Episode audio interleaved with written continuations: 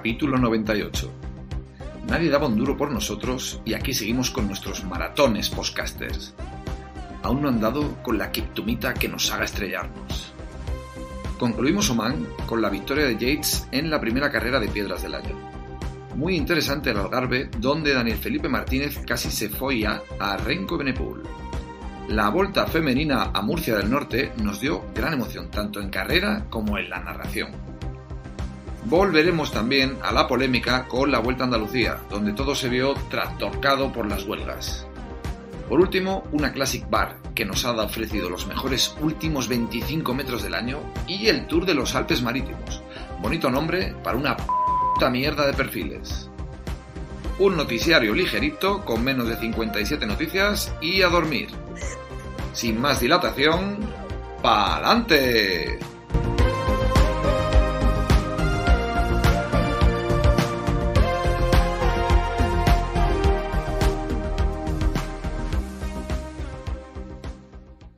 Buenas, bienvenidos, bienvenidas, bienvenidas a este episodio número 98 de, del podcast de Ciclismo sin Spoiler.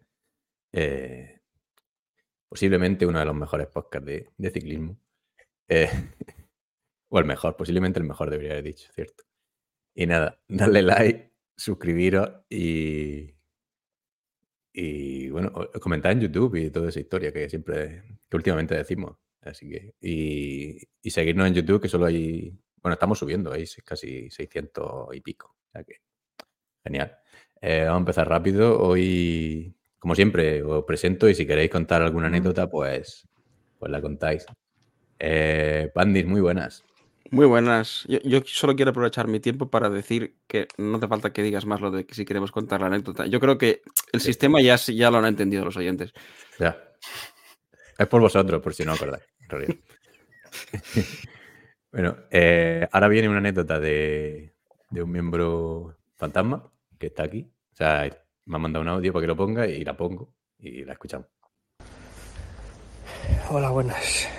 Buenas noches a todos los del podcast. Mi nombre es Carlos. No aparezco casi en el, en el podcast, pero casi me recordaréis de capítulos como grabando en la cochera y grabando en la cocina. Eh, y nada, bueno, no aparezco nunca en el podcast, pero bueno, eh, lo que me ha pasado no estas semanas, sino estas dos últimas semanas, pues yo creo que es digno de contar. Porque conocí a Madafaka en su, su ruta de gravel por mis tierras y se llevó una torta de chicharrón muy rica. Y eh, hoy he conocido a Kiko en Galicia, porque aquí estoy en Villafariña. Eh, y eso, joder, eso era digno de contar. Eh, estuve, he estado poco tiempo con los dos, eh, pero vamos, que en poco tiempo ya he visto que, que son dos bellísimas personas. Y todo este, esto lo, lo extrapolo a los demás miembros del podcast, que seguro que también lo son. Así que eso, no me enrollo más. Eh, un beso a todas, disfruta del programa y eh, facturita para Kiko. En la primera cita me ha llevado al McDonald's. Que lo cuente. Kiko, Buenas noches, pues. muy buena. Pues sí, eh, nada, estábamos. eh, O sea, Carlos fue a hacer una visita con la familia al, al Museo de Estrella Galicia. Entonces quedamos después por allí en un parque, ¿no? Estaban los chavales jugando y tal. Y eh, intentamos ir a tomar algo, un vermú o algo así, a varios bares de por allí, de la zona. Y resulta que yo no sé si era por las elecciones o por qué, pero estaba aquello a reventar. No había sitio en ningún lado, todos con reserva, no sé qué. Parecía eso Madrid o Barcelona, no sé. Y se fu- fueron pasando los minutos y llegó la hora de comer, los chavales, no sé qué tal, y al final, pues, comodín de mm, infancia, pues venga, el McDonald's, que estaba allí a 15 minutos andando, fuimos hasta allí y al final acabamos tomando algo allí en el McDonald's. Bueno, yo, creo que en, Maravilloso. yo creo que en Galicia hiciste una buena elección, o sea que bien. Sí. ¿Has dicho elecciones? Es que ha habido elecciones. Pero sí, sacó cero, Sí, Sacó cero diputados, ¿no? El partido estoy ese tuyo enterando. sacó cero diputados, ¿no? Creo. Ahora me estoy enterando, ¿eh? te lo juro. Pero bueno, y os decía ahora, antes de grabar, el Carlos es un, es un bellezón en persona, el tío, ¿eh? Es de altura como yo, más o menos, pero bueno, eso... Sí, ya, ya le vieron en la foto aquella de vestida de chica, ¿no? Sí, sí. Y nada, muy simpática su, su mujer y los chavales un amor también. Genial. Oye, ¿y si tiene alguna anécdota más propia tuya, que no sea de Carlos? No, Bueno, estoy pues, jodido hoy. eh, estoy así con un poco un trancazo, trancazo de enfermedad, ¿no? Del otro. Y a ver si no, a ver si no estornudo y no hago cosas raras en la grabación. Espero que no. Me tomé una droguita antes, así que. en principio ¿Cuál? bien. Ya vamos, como Especifica cuál que contigo. No, mejor no. no. Sal- Salva, muy buena. Hola, buenas noches. Eh, no- yo no tengo mucho que contar, solo adelantar que este sábado no voy a poder ver un LOP en directo. No. Ya, ya me han hecho planes. Duras declaraciones. Pues, yo tampoco, pero Terrible, terrible. veré. Hostia, pues yo tampoco, ¿eh? No, ni yo. Yo Vamos a ver si alguien la puede ver. Eh, Madafaka, muy buena. Buenas noches, Kiko. Buenas noches, Galiza.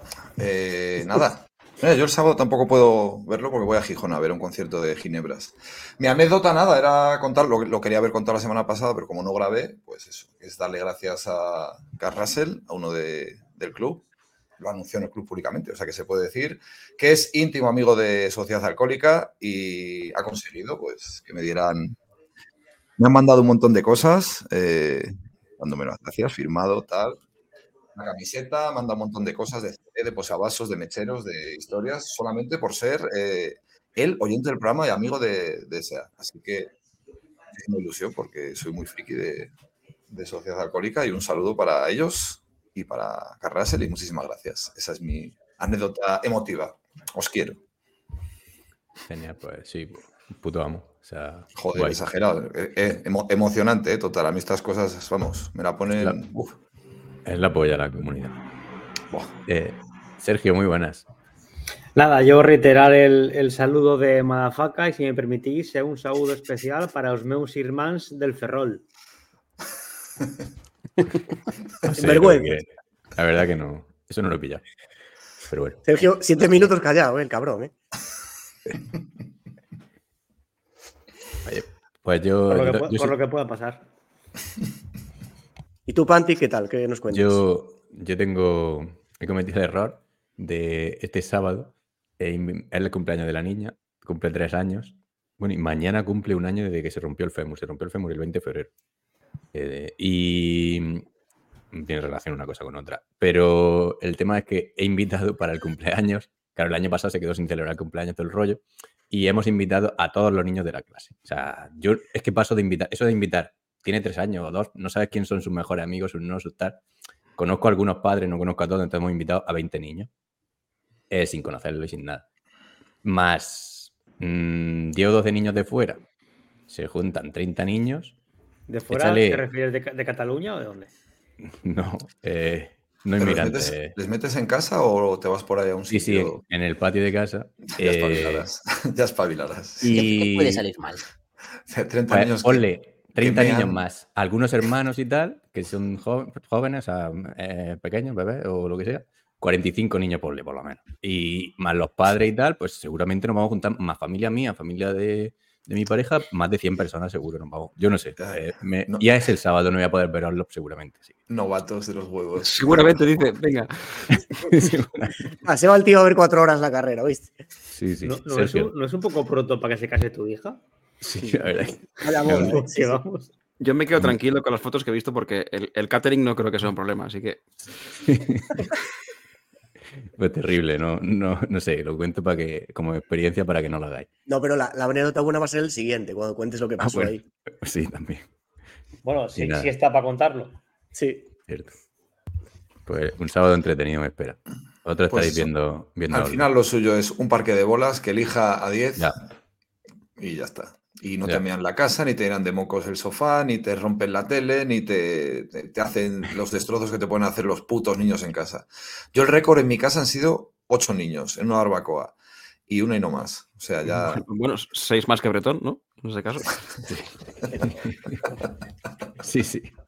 Bocina. Bueno, Joder, Eh, me huevo, coño. creo que podemos seguir.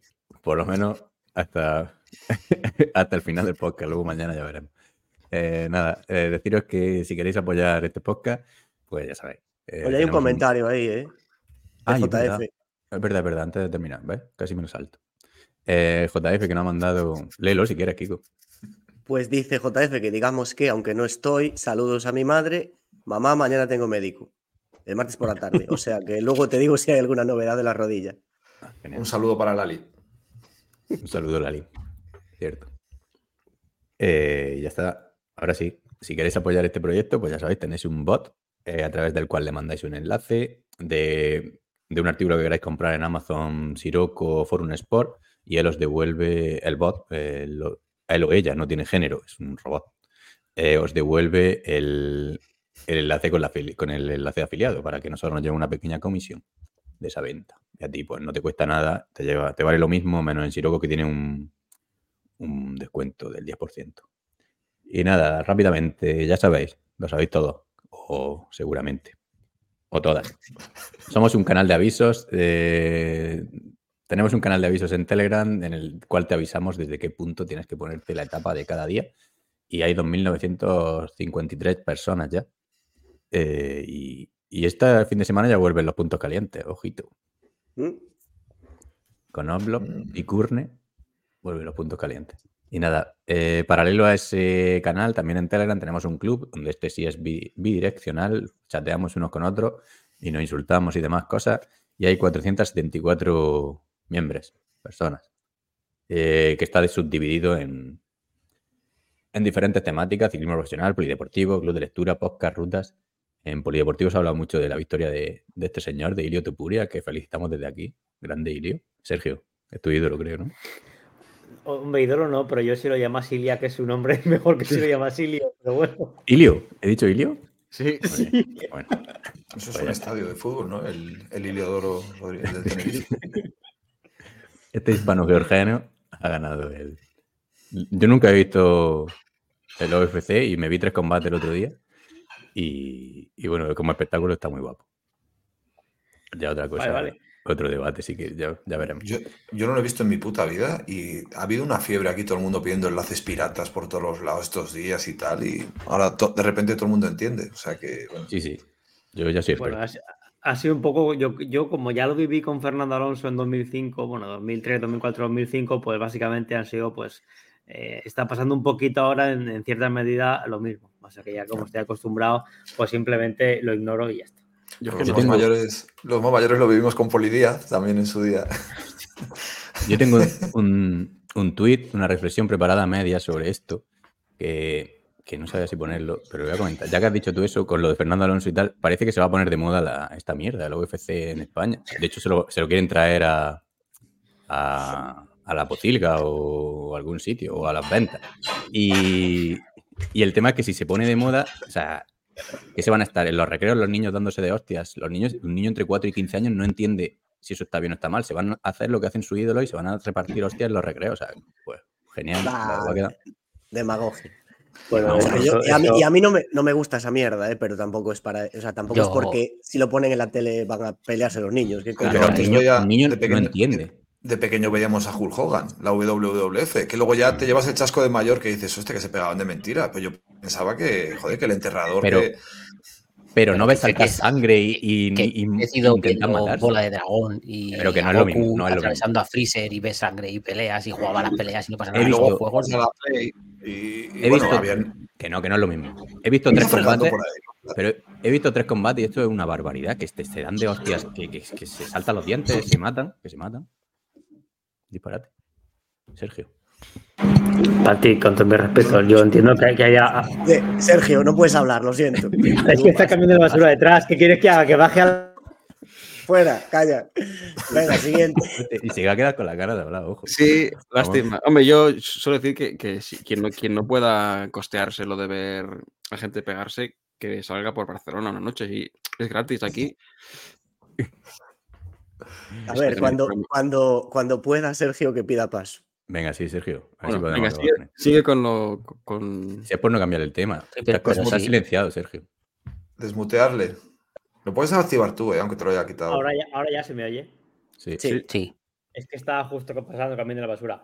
Pantic, el boxeo ha sido un deporte que más o menos siempre ha estado de moda y la gente no iba pegándose de hostias en, en el patio. Aparte que la UFC o cualquier deporte de contacto es un deporte de más de 18 años, con lo cual el, el que un deporte eh, no se pueda ver porque a los niños les puede afectar, oye, pues se pondrá de moda en la medida que se puede poner de moda entre mayores de 18 años. Ya será cuestión tuya que tus hijos no lo vean, punto. Pero por eso no se va a prohibir un deporte o va a dejar de ser popular, punto.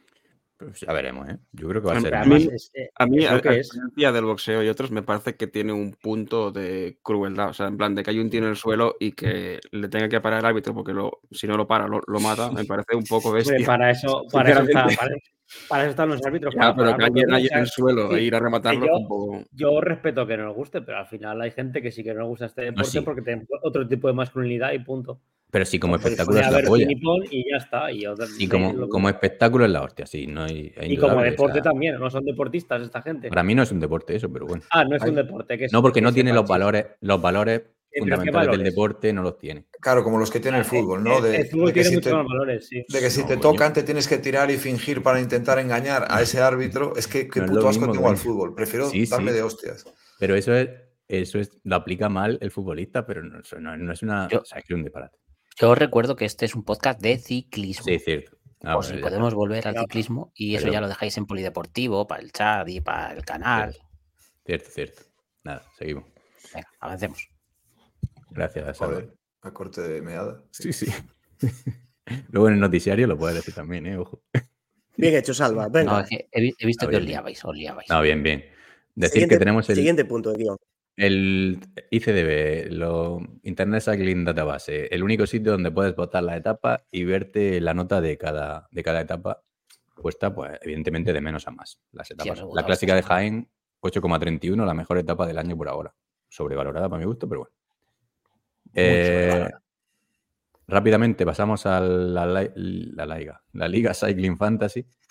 Eh, decir que esta semana ya empezamos en Onlop. O sea, hay una aplicación que se llama Cycling Fantasy que os podéis apuntar a nuestro club y es una clasificación interna solo de nuestro club en ciertas carreras que la hemos seleccionado en, en la aplicación esta de Cycling Fantasy. Y luego tenemos la, la porra de Carlos Cela, que también empieza esta semana. Y, y tenéis que meteros en Onlop, elegir un corredor que creéis que va a ganar. Eh, no vale put ganar porque es muy favorito, debería ganar fácil. Y luego, pues ya vais eligiendo todas las Pero, carreras. ¿va- ¿Vas a estar tres horas y media tocándome los cojones? Lo he mirado hoy, es No, yo, pregunto, porque que si Ilio, que si la UFC, que Sí, si Van sin querer. no sé qué. Hostia, macho, de verdad. Que si la pocilga, que no, te lo he pasado por alto, pero de la pocilga para Reflesia Bernabéu, ojo. Pensaba que no se había escuchado. Seguimos. Bueno, ya te hemos empezamos. ignorado. Si no, Ah, vale. Bueno, eh, ya empezamos con las carreras, tema del día. Eh, rápidamente, Tour de Oman, que es una carrera de categoría 2.pro y Pandis ha hecho un excelente resumen. Ah, sí, ah, puede ser. A ver, eh, bueno, la- el Tour de Oman, si, si recordáis, lo dejamos con las tres primeras etapas disputadas. eh, bueno, con kilómetros cortados por todos lados, con inundaciones en el país, y aún así, pues bueno, han podido medio salvar la carrera, pero bueno, ha quedado bastante de- desdibujada. Y eso que el recorrido del Tour de Oman suele estar bastante bien, eh, así como bastante más montañoso que otras carreras así de, los, eh, bueno, de Arabia Saudita tal por ahí, o sea que una pena. Pero bueno, la cuarta etapa, además, eh, no se pudo ver nada, absolutamente, y se resolvió en un spin así, un poco en un grupo no muy grande, de gente rapidilla, pero que pasase bien las cuotas previas, y ganó a Mauri Capiot, que es el típico sprinter de la Arkea que gana una etapa al año y ya, está, ya no sale de más. Y luego segundo de Schelling y tercero David de Preto. Eh, y Errada y Roger Adria hicieron otra vez así top 5, top 6 lejos de ganar, pero bueno, ahí dando la cara. No- no, como ya he dicho, no, no se pudo ver, así que no supongo que no hay mucho que comentar, pero bueno, si queréis. Cierto. No, no es que no la emitieron, ¿no? O sea, no. Sí, no sé, ese día el link no funciona, yo qué sé, con, debieron tener muchos problemas. eh, Bueno, esta la etapa la redujeron a 100 kilómetros, eso ya para empezar, y, y no se pudo ver, así que pasamos a la siguiente si queréis, que sí que se pudo ver al menos, y esa es la etapa en la que se tenía que jugar la general, y de nuevo se ve afectada por los recortes y se queda a 72 kilómetros de meta solo, o sea, solo son, vamos, cortísima. Yo incluso estos, estas distancias incluso a mí me, me parecen mal, eh, que conste. Y nada, la fuga inicial de 4 se va desgajando, como le gusta decir a Juan Clavijo, hasta que cazan al último a mitad de la subida final al Green Mountain. eh, que no sé, Green Mountain, yo no recuerdo que tuviese mucho green, pero bueno. Green Mountain. Y bueno, le, Adam Yates debería ser el que ganase esta subida, pero vamos, con, con mucha suficiencia. Pero Jan Hirt, la verdad que se lo puso difícil al principio, lanzó un ataque y solo se, le, se lo llevó a él. Y a un kilómetro y pico así ya cazaron al que iba a escapar o al último que quedaba, que consiguió hacer tercero luego, Huparts, un chico que yo no conocía del Intermarché.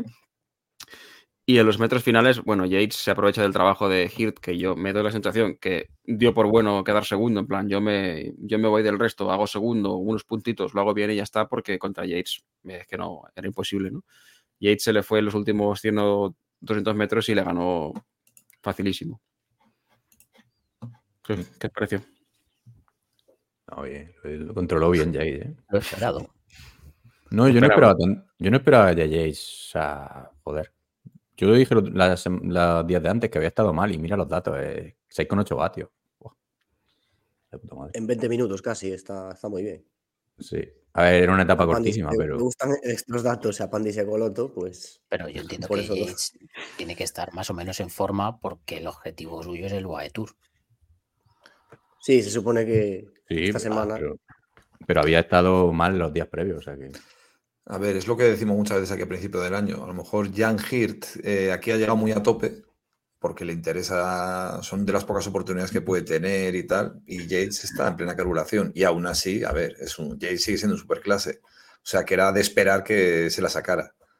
Hombre, a lo mejor yo me esperaba un poquito más, más espectacularidad por su parte y tal, pero es que le, si le valía también. O sea, se ha hecho su, su test de 20 minutos y la ha valido y ya. Claro, que Es que- al haber etapas de 70 kilómetros tampoco se puede pedir mucho más. Bueno, siendo la última etapa encima, que sabía que simplemente llegando antes que Gir ya ganaba la clasificación general, pues haciendo el mínimo esfuerzo posible. Llegaba aquí líder Finn Fisher Black, que no en estas lo venía haciendo muy bien, pero en esta subida así un poco más larga y dura no. Yo No, no, sé si, si iban a. Si hubo un momento que dicen, hostia, si aguanta Finn Fisher Black tampoco le va a atacar Jace, pero cuando con el ataque de Hit, ¿no? Fue que se. Sí, es que estaba, estaban ahí Mauri y Hirt, estaban los dos, pero bueno, un- uno, el que estaba más fuerte era Hirt, atacó y sí, quizás si no llega a atacar hubiesen llegado juntos, pero claro, ahí tuvo que seguirle. Y también guay el cuarto puesto de, de Cristian Rodríguez, ¿eh? Sí. Sí. que mola porque ha estado por delante de gente que, joder, pues tienes ahí a Barguil por ahí, gente que te suele llamar la atención en, o sea, que suelen llamar la atención en romerías francesas y demás. O sea que ah, está bien, es ilusionante verle por ahí. Ah, buen corredor, joder. Incluso top 10 de Iván Cobo del Kern Pharma, que bueno, ya que Kern no sale mucho últimamente, pues mira, lo destacamos. Saldrá después. Uf. Y poco más.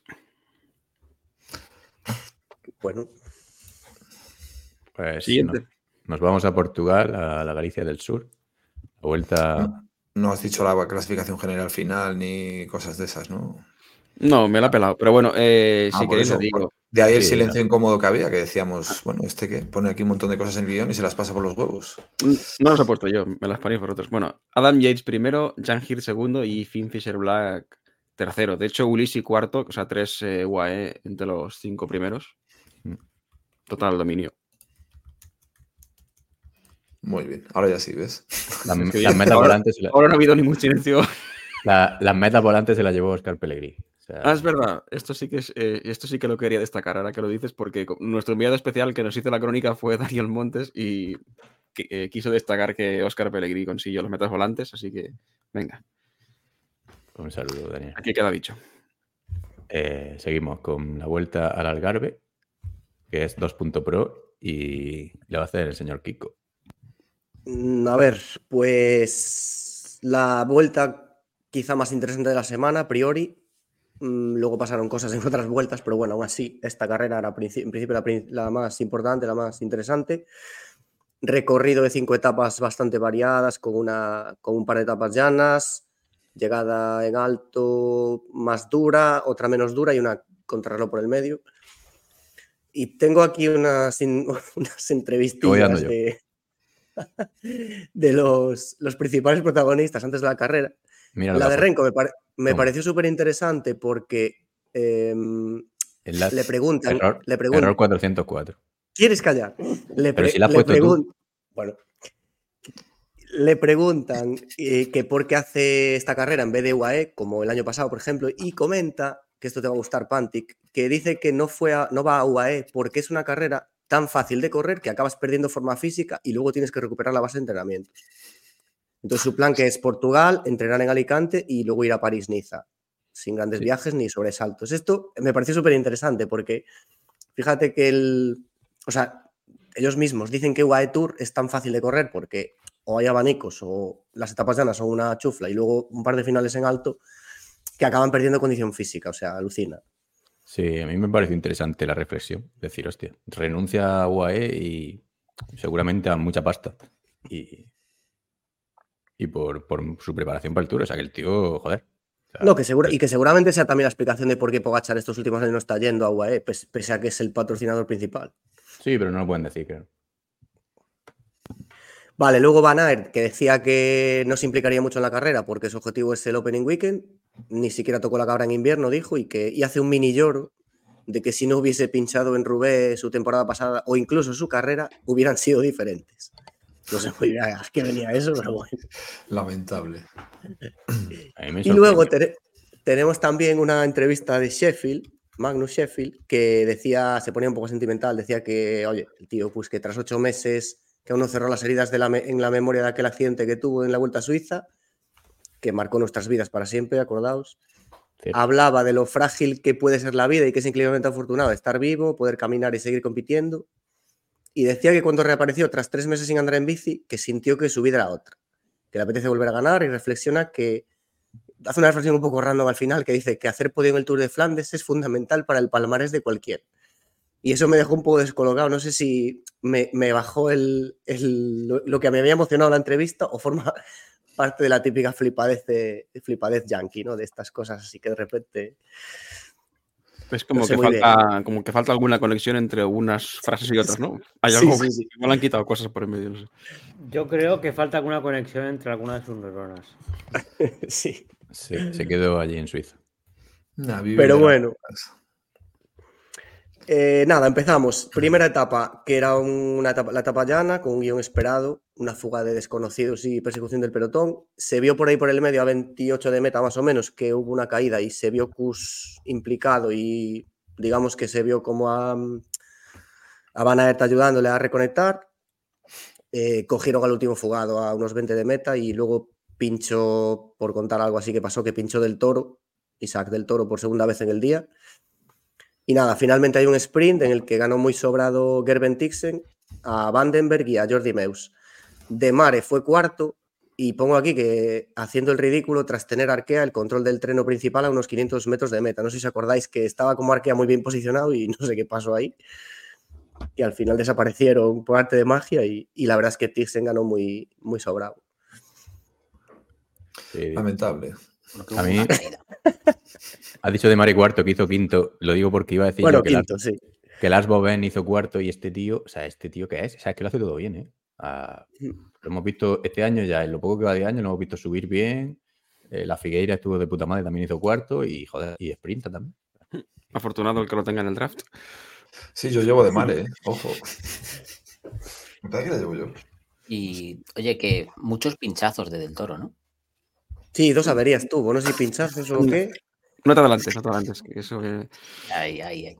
Es que bueno. Sí, luego, luego hay cositas con Del Toro. por, bueno, eh, por comentar sobre el sprint, es que fue bastante caos el, el- el final, ¿no? Porque es que fue muy raro lo, lo de Arkea, porque se quedaron encerradísimos. Pero porque Bueno, había como una rotonda, ¿no? 10. Y, y entraron como más por fuera y perdieron ahí, o sea, como que se, des- se deshizo el tren y cuando quisieron recuperar el tren, pues ya no había forma, ya no tenían hueco y se, vamos, se liaron. Sí. Sí, bueno, y que, y que Arkea no es eh, frase de Ye, que ya lo dije alguna vez. O sea que De Mar este año va a tener que, que sudarla eh, si, si quiere ganar una de estas importantes. Y el sprint, como lo gana Dixon, es tela, ¿eh? O sea, con una autoridad brutal como entra por el medio, ¿eh? O sea, impresionante. Eh, la nota nada, un 2,65, o sea que tampoco gustó mucho en nuestro público. Y nada, pasamos a la segunda etapa, que es la, era una etapa que acababa en, en el Alto da Foia. Y bueno, una fuga de randoms, mm, portugueses la mayoría, contraatacan a unos 70 de meta los 1X con Legnesun y un compañero y se acaban uniendo la escapada y bueno, queda la situación más o menos estable hasta 18 de meta en, el, en un puerto de segunda, que bueno, era durillo, el Alto da Pomba, que pone en ritmo delante y ya se queda solo Legnesun, mientras por detrás controla Quick Step con un buen catáneo primero y luego James Knox. Eh, se va quedando alguna gente que, bueno, a estas alturas aún podía hacer algo en la carrera, como Geraint Thomas y Madua. Y digamos que, bueno, Legnesun sigue su aventura, pero ya un poco sabiendo que lo van a coger. A 8 de meta empieza el Alto de Foya y vemos que Van Aert suelta un pesetazo nada más empezar el, puerto para robar una bonificación. La verdad es que nadie se inmuta, se sospecha que regalaba un juego de toallas, aparte de segundos. Y luego, a 6 de meta, ya cazan a Legnesun, eh, con James Knox marcando el ritmo. Y la subida básicamente es un poco coñazo, porque es como un monólogo de Quick Step que va reduciendo el grupo. Y hasta 2 de meta no se mueve nadie. De repente menea un poco el avispero un tal Jan Christen, que yo no conocía para nada, del UAE. Tío joven, parece ser que el año pasado corrió los, el calendario sub-23. Y nada, sale Seth Kus, pero está todo el mundo muy atento y de repente se pone Landa a hacer los dos últimos kilómetros del puerto bailando en la bici agarrado de abajo entre la niebla, que una imagen bastante pornográfica. Brutal. y estos, o sea, los favoritos pues dejan hasta todo para el último kilómetro, incluso los últimos 500 metros y el primero que arranca es Benepool, pero se ve a Dani Felipe que le coge bien la rueda y lo acaba sentando para ganar cómodamente ahí en el Alto de la Folla que de hecho ellos dos pican segundos a, otros favoritos como Kus, Traknik, Gita, Pitcock y pues el Dani nuevo líder. Muy bien, por eh, Quizá haya encontrado su sitio Holanda, ¿eh? O hacer, Renko campeón del Tour este año, tirando así como está. Se llevan bien, parece que o sea, un buen ambiente entre ellos. Tanto esta etapa como otra, el tío tiene claro su papel, por lo menos. Entendemos que Daniel Felipe Martínez es un escalador de primerísima élite, ¿no? Porque ha sido el único capaz de ganar a Renko. O sea, se podría decir que Daniel Felipe Martínez es candidato firme al Tour. Un tío que, que, nació a 3.000 metros de altura, ¿eh? Un final que se le adapta muy bien. No, no, por eso ser, el único capaz de ganar a, Renko de Benepul, cuando Renko es el principal favorito para el Tour de Francia este año, dice muchísimo a favor de Daniel Felipe, ¿eh? Porque, otro que va otro en Bora que se cree que puede ganar el Tour. O sea, por, ojito. Por bajar un poco el suflé, la verdad que Daniel Felipe yo creo que es el tercer año consecutivo que hace una vuelta a Algarve buenísima, porque es su carrera fetiche y a partir de ahí desaparece el resto del año. A ver, no, pero a ver, el, tío decía Salva, tiene un Dauphiné, tiene una Itzulia, el año que también estaba Renko peleando, de hecho. En vueltas de una semana, si tiene ganas, se defiende muy bien. Lo que pasa es que tiene ganas pocas veces. Joder, fue la mano derecha de, de Carapaz para el Giro, joder, de que ganó. El Giro, el giro aquel que simulaba, simulaba quedarse y luego acababa. Bernal, cabrón. A, tres segundos de Bernal, sí. Joder, es que me confundo con los colombianos. Bueno. Bueno, la nota de la etapa un 5. Ha sido sin querer esta, ¿eh? un 5 la etapa, ni Funifa. Eh, a ver, Ni Funifa ya, no estoy Como que ni Funifa. Bueno, estuvo bien, pero me ha probado. Es que el, 5 no representa ni Funifa. Yo creo que la vuelta esta al Algarve debería variar un poco este, este final. Porque es muy repetitivo y es que es todos los años exactamente igual. O sea, suben a ritmo y hacen un pancartazo a 500 metros. Sí, pero también depende un poco de los corredores. O sea, el recorrido, y de hecho en la última etapa lo veremos, que está chulo. Pero, mm, bueno, depende de la situación de carrera. La crono también marca mucho. Bueno, es que si pone un puertaco en una vuelta tan corta. Sí. No, es más que nada que si te va un tío como Renko con esa contrarreloj, es imposible que. O sea, va a ganar él. Porque no hay suficiente dureza en las etapas de montaña para quitarle a ese, tío un minuto. No. Es así. Sí. Vale, tercera etapa. Mm, otra etapa llana con guion previsto, fuga inicial y vemos a media retransmisión por ahí una caída con varios implicados del Education First, que manda para casa a Rui Costa y a Vandenberg. Pobre hombre, el portugués. Eh, a 30 de meta, por curiosidad, también vemos a. Vemos a... Vandenberg que le den por culo, ¿no? Solo, pobre Rui Costa. yo los llevaba a los dos en el Fantasy, me cago en la puta. Eh, a 30 de meta se ve a Tao volviendo al pelotón con un trascoche hermoso. Vemos que este año seguiremos con la dinámica de irregularidades varias no sancionadas, o sea que empiezan pronto. Y vemos eso, que a luego, a, o sea, a 19 de meta se acaba la tontería de los globeros bigotudos y el pelotón se prepara para un sprint. Eh, hay cierto nerviosismo al final y alguna caída que provoca cortes y algo de descontrol. Y de hecho, en el sprint, el lanzador de Tixen del Intermarché lo deja vendidísimo. Los Tudor hacen también una cosa rara con Myrofer. Y vemos que Van Aert civiliramente lo aprovecha para él solo batir a estos matados con una pata remontándoles por la derecha. De Mar ya no me parece en el top 10 y que queda, queda 38 de hecho. Y, y Bañadito le espera. Soy, soy muy pesado eh, con Arnaud. Pero es decir, digo, e- esa fijación por repetir el puesto de Demar continuamente, Sí, sí. Oye, era sprinter favorito de esta vuelta. tuvo dos oportunidades y nada. Agua. Sé que es un clásico, mano, ya. Hay que esperar. Ah, increíble, increíble Van Aert, ¿eh? O sea, es, está, está claro que es el principal candidato al Giro. es que, Tremenda, es- vi- eh, tremenda victoria. Es que aquí fue una cosa muy rara porque Thyssen, que ganó la primera, el primer sprint con una autoridad absoluta, en este hizo, lo hizo fatal, que le ganó Rui Oliveira el sprint, joder. ¿De dónde va Es que lo, lo lanzan muy lejos, ¿no? Sí, lo dejan vendido ahí a 300 de meta.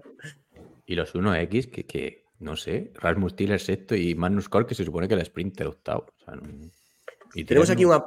a- Al hilo de lo de Van Aert, tenemos aquí un apunte. Pero espera que Sergio, Sergio, quiere- No, Sergio, simplemente Sergio, que, que- simplemente que habéis comentado la primera victoria del año de Banar y no va a ser la última, creo. Y he escuchado ciertas risitas. A lo mejor el lunes que viene os reís menos. Simplemente apuntar. mira, no, mira, lo, lo digo ya, triple. No va a hacer una puta mierda en la Oslo. Coño, ¿vale? ¿cómo no la, la tiene que ganar fácil? Si... En fin. Van Hay una- todo. No, pero mira, tenemos ¿La pongo el apunte o...? al. ¿Eh? ¿Eh? Ponlo, sí, porque estaba Ah, sí, poniendo lo iba a los de- poner. Ah, vale, vale, dale. O sea, que, que, que- que- Ponlo si quieres. No, vale, que pongo yo, lo pongo yo. Pero si lo tenía puesto. Ah, vale. ¿Por qué Kiko va con retraso ahora? Tío, pero si yo siempre voy con retraso. ¿Pero esto qué es? ¿Qué hacéis? Kiko. ¿Qué es A ver, hombre? Apunte a de. Nada. Bueno, dilo tú, joder, me cago en la puta. ¿Pero qué dices? Buen embarrancamiento habéis tenido, venga. ¿Qué pollas hacéis? Tenemos un tío? apunte al hilo de lo de Van Aert.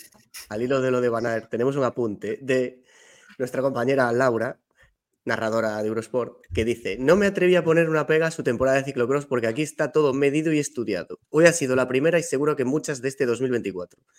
Os- es obvio que mis expectativas sobre Boot este año, con el cambio de objetivo, son altas. Pero lee, lee el- lee el siguiente, es que el, el siguiente es aún peor. Cuando dice, por supuesto, me refería a las críticas que recibió por no estar más cerca de Vanderpool. Se demuestra que todo tenía una explicación. Mm, ¿Cuál Claro, es la que explicación? es- ¿Que es, que es La explicación era que estaba, no, que había sacrificado su temporada de ciclocross para ganar en, en Algarve. Para, para ganar un Para ganar en, al- en Algarve, no, para llegar en forma al Opening Weekend. No sé, cabrones tampoco. Pero es- pues entonces que no vaya. Es que, no sé, Claro. Si, si va, será para intentar ganar. Ahora si no gana, no vale decir, no, es que estaba, era para coger forma. Venga, hombre. No sé, a ver, esto obviamente es un poco en clave de humor, es una reflexión que todos, que todos tenemos muchas veces, así un poco cullada cortoplacista de sobrevalorar un poco estas victorias, gente de este nivel, ¿no? Que hasta- yo creo que hasta Sergio, o sea, al final la van a ganar una etapa en Algarve, ya ves tú qué le supone, ¿no? Sí, a ver, ahí metido en el, en el sprint metido y lo ganó Eso y ya es. está, ¿sabes? De hecho, lo ganó y tampoco, a ver, eh, a favor de Van Aert tampoco ha hecho aspavientos ni tonterías, ¿no? Como hacía, joder, Renko en sus inicios te ganaba una puta romería de estas y llegaba a meta haciendo ahí, Sí, mandando callar y hizo, ¿no? haciendo ya la hostia de. Sí, a- Renko hace el tonto siempre, pero bueno, que antes lo hacía en romerías, joder. O sea, no- nosotros también hacemos el tonto siempre y aquí estamos. Sí, bueno. A ver, nosotros lo hacemos en la bici cuando llegas al alto un puerto y ganas a tu colega y haces como contador ahí. Yo no tengo fuerza ni para eso y subo un puerto.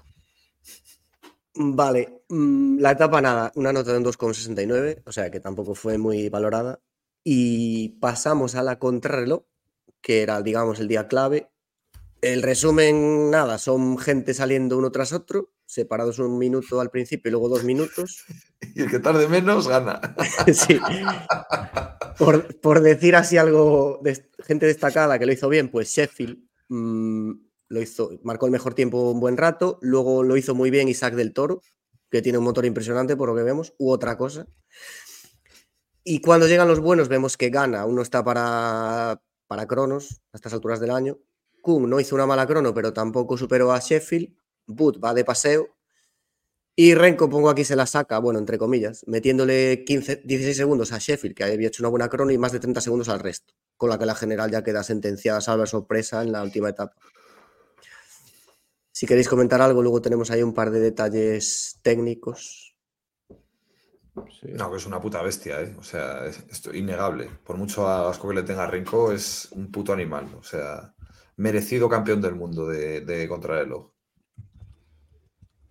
Claro, sí, tenemos, es, tenemos ahí una imagen que los de producción se ve que no están.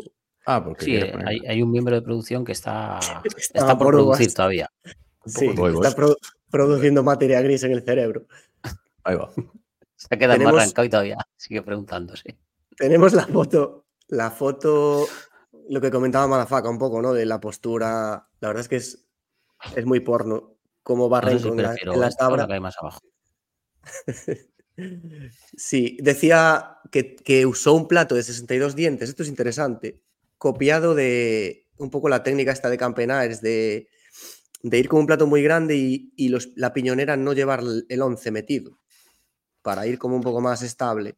Sí, no, a ver, el, el, significado de esto, por muchas veces, pero con esos desarrollos pueden ir, joder, yo me acuerdo una, una crono de Johnny Zaguirre, que iba bajando, no sé si era John o Gorka John, iba en una bajada, iba a 90 por hora y seguía dando pedaladas con una cadencia de la hostia. O sea, con eso puedes meter desarrollo para pedalar a 100, pero no lo hacen por meterlo todo, lo hacen porque vaya totalmente recta la cadena, sí. que no vaya absolutamente nada cruzada. Entonces lo calculan para que de esta manera vaya recto. A lo mejor ha metido, va con el 15 de, de, de piñón sí. y, y, demás.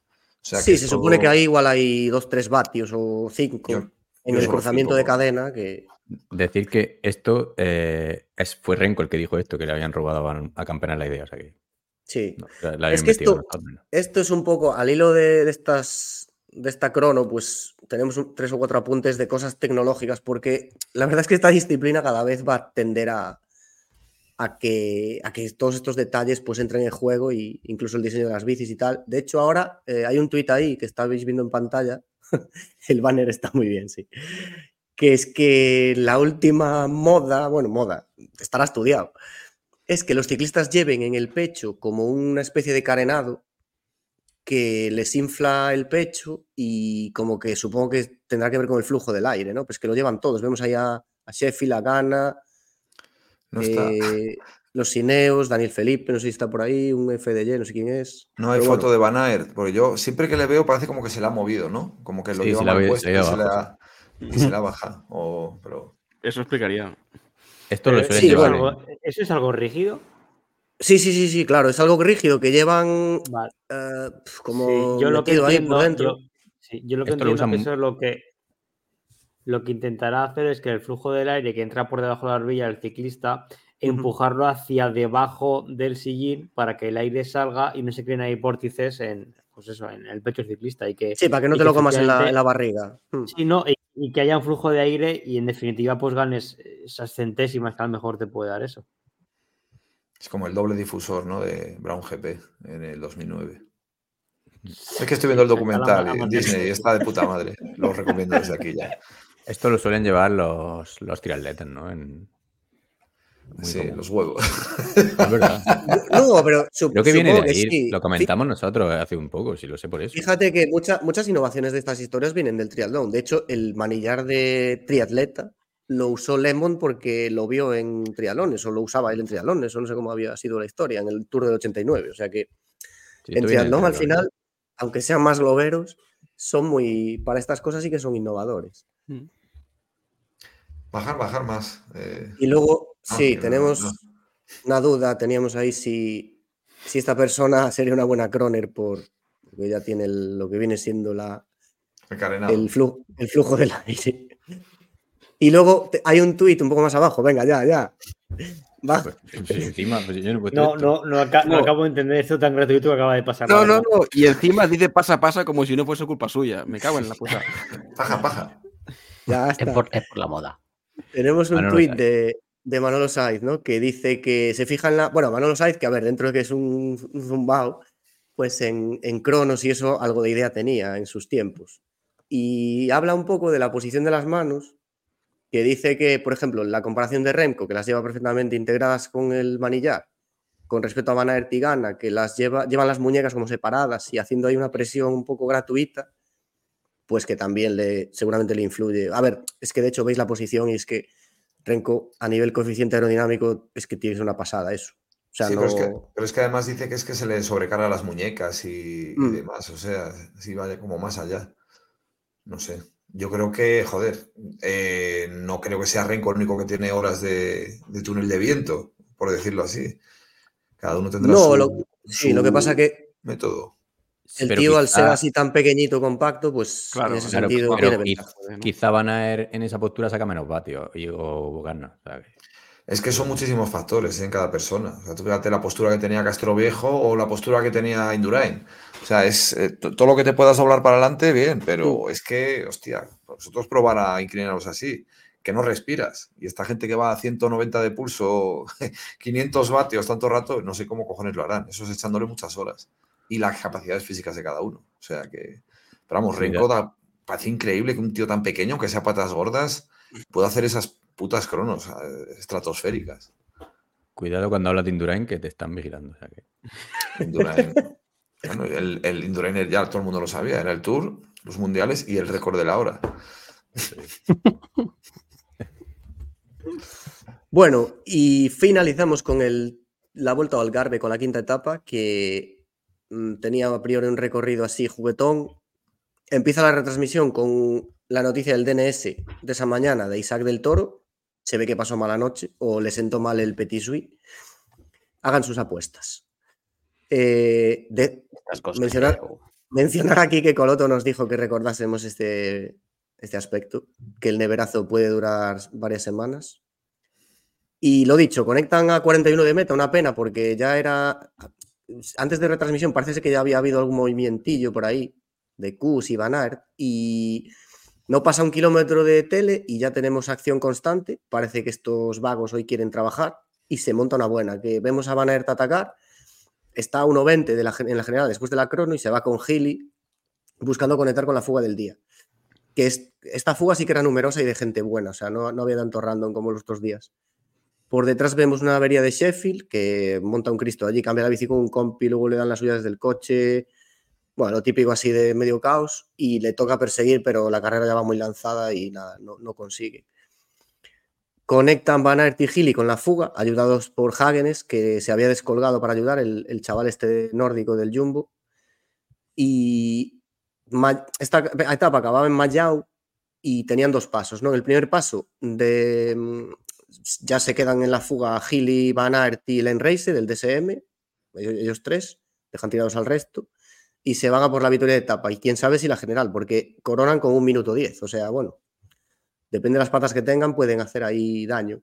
Uno estaba a 1.20 y otro a 1.18, ¿no? Algo así. Sí, estaban, estaban casi de líderes virtuales. Y por detrás se ve Follón en la persecución con Quick Step tirando con Cataneo, Bor, Bora ayudándole a pagafanteando un poco, esto es opinión, y Neus también.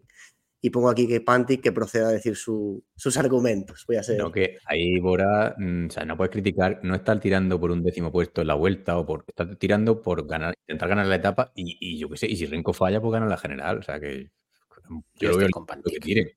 A ver, yo te compro que si, que si Renko falla pueden ganar la general, pero eh, la- ¿cómo consigues, de cómo una, consigues una punto pero- pro, yo sé. Pero escucha, ¿cómo consigues que Renko falle? Igual lo consigues dejando que Soudal deje a Renko tirado. O sea, que, que Soudal se quede sin gregarios a 10 de meta y no ayudándole a, a ver, perseguir. Sí, O sea, tú tienes que utilizar la baza de que, que- Renko está amenazado la- por los se de delante, de alguna ver, manera. metían dos tíos delante, la plata, o sea, el segundo puesto lo perdías, te, te quedabas cuarto y, y perdías la etapa, que ya había demostrado Daniel Felipe que era más fuerte que Renko, yo qué sé. Yo lo veo Yo- lícito tirar. Y yo creo que. Perdona, Salva, adelante. No, no, que iba a decir que, que yo cuando vi tirar a Bora, que yo lo vi en diferido, eh, también dije, ¿pero qué hacen? Porque, pero luego lo pensé un segundo y, y me pareció bien. Claro, o sea, sí tenía sentido que Bora tirara para, para- en esta etapa. Claro, igual que tiran para Welford en cualquier sprint, pues tiran para Daniel Claro, Felipe claro. que va a tirar. Ah, Bueno, yo no yo- lo veo tan. Yo creo que, que, se- que tire se justifica por el hecho de, de que luego gane. Claro, si no gana, sí que hacen el ridículo un poco, pero si gana, pues. No, porque coño lo intentan. Y, o sea, el caso Ya, es que si que Daniel se ve en forma y ahora gana una, puede Claro, ganarle otra. Imagina Oye, que, pero- ayudan a, y que ayudan a Renko a, a a reducir la diferencia y luego encima Renko les gana en la etapa, pues sí que hubiesen quedado mal, entiendo yo. sí. Pero que ahora le da igual que gane Renko, a que gane Van Aert, a que gane Gili. Pero- Sí, sí es que yo entiendo que, que tienen bazas para la etapa, con, con Dani Felipe, incluso con Higuita, pero que igual consiguen más dejando a, Qui- a Quick Step que, que se coma toda la persecución hasta 7, 8 de meta. Y luego, si evidentemente ven que los de adelante están a un minuto aún, pues que colaboren, pero que en un primer momento a 20 de meta o 18, no sé cuánto había ahí, que no, pon- que no se pongan a colaborar tan rápido, joder.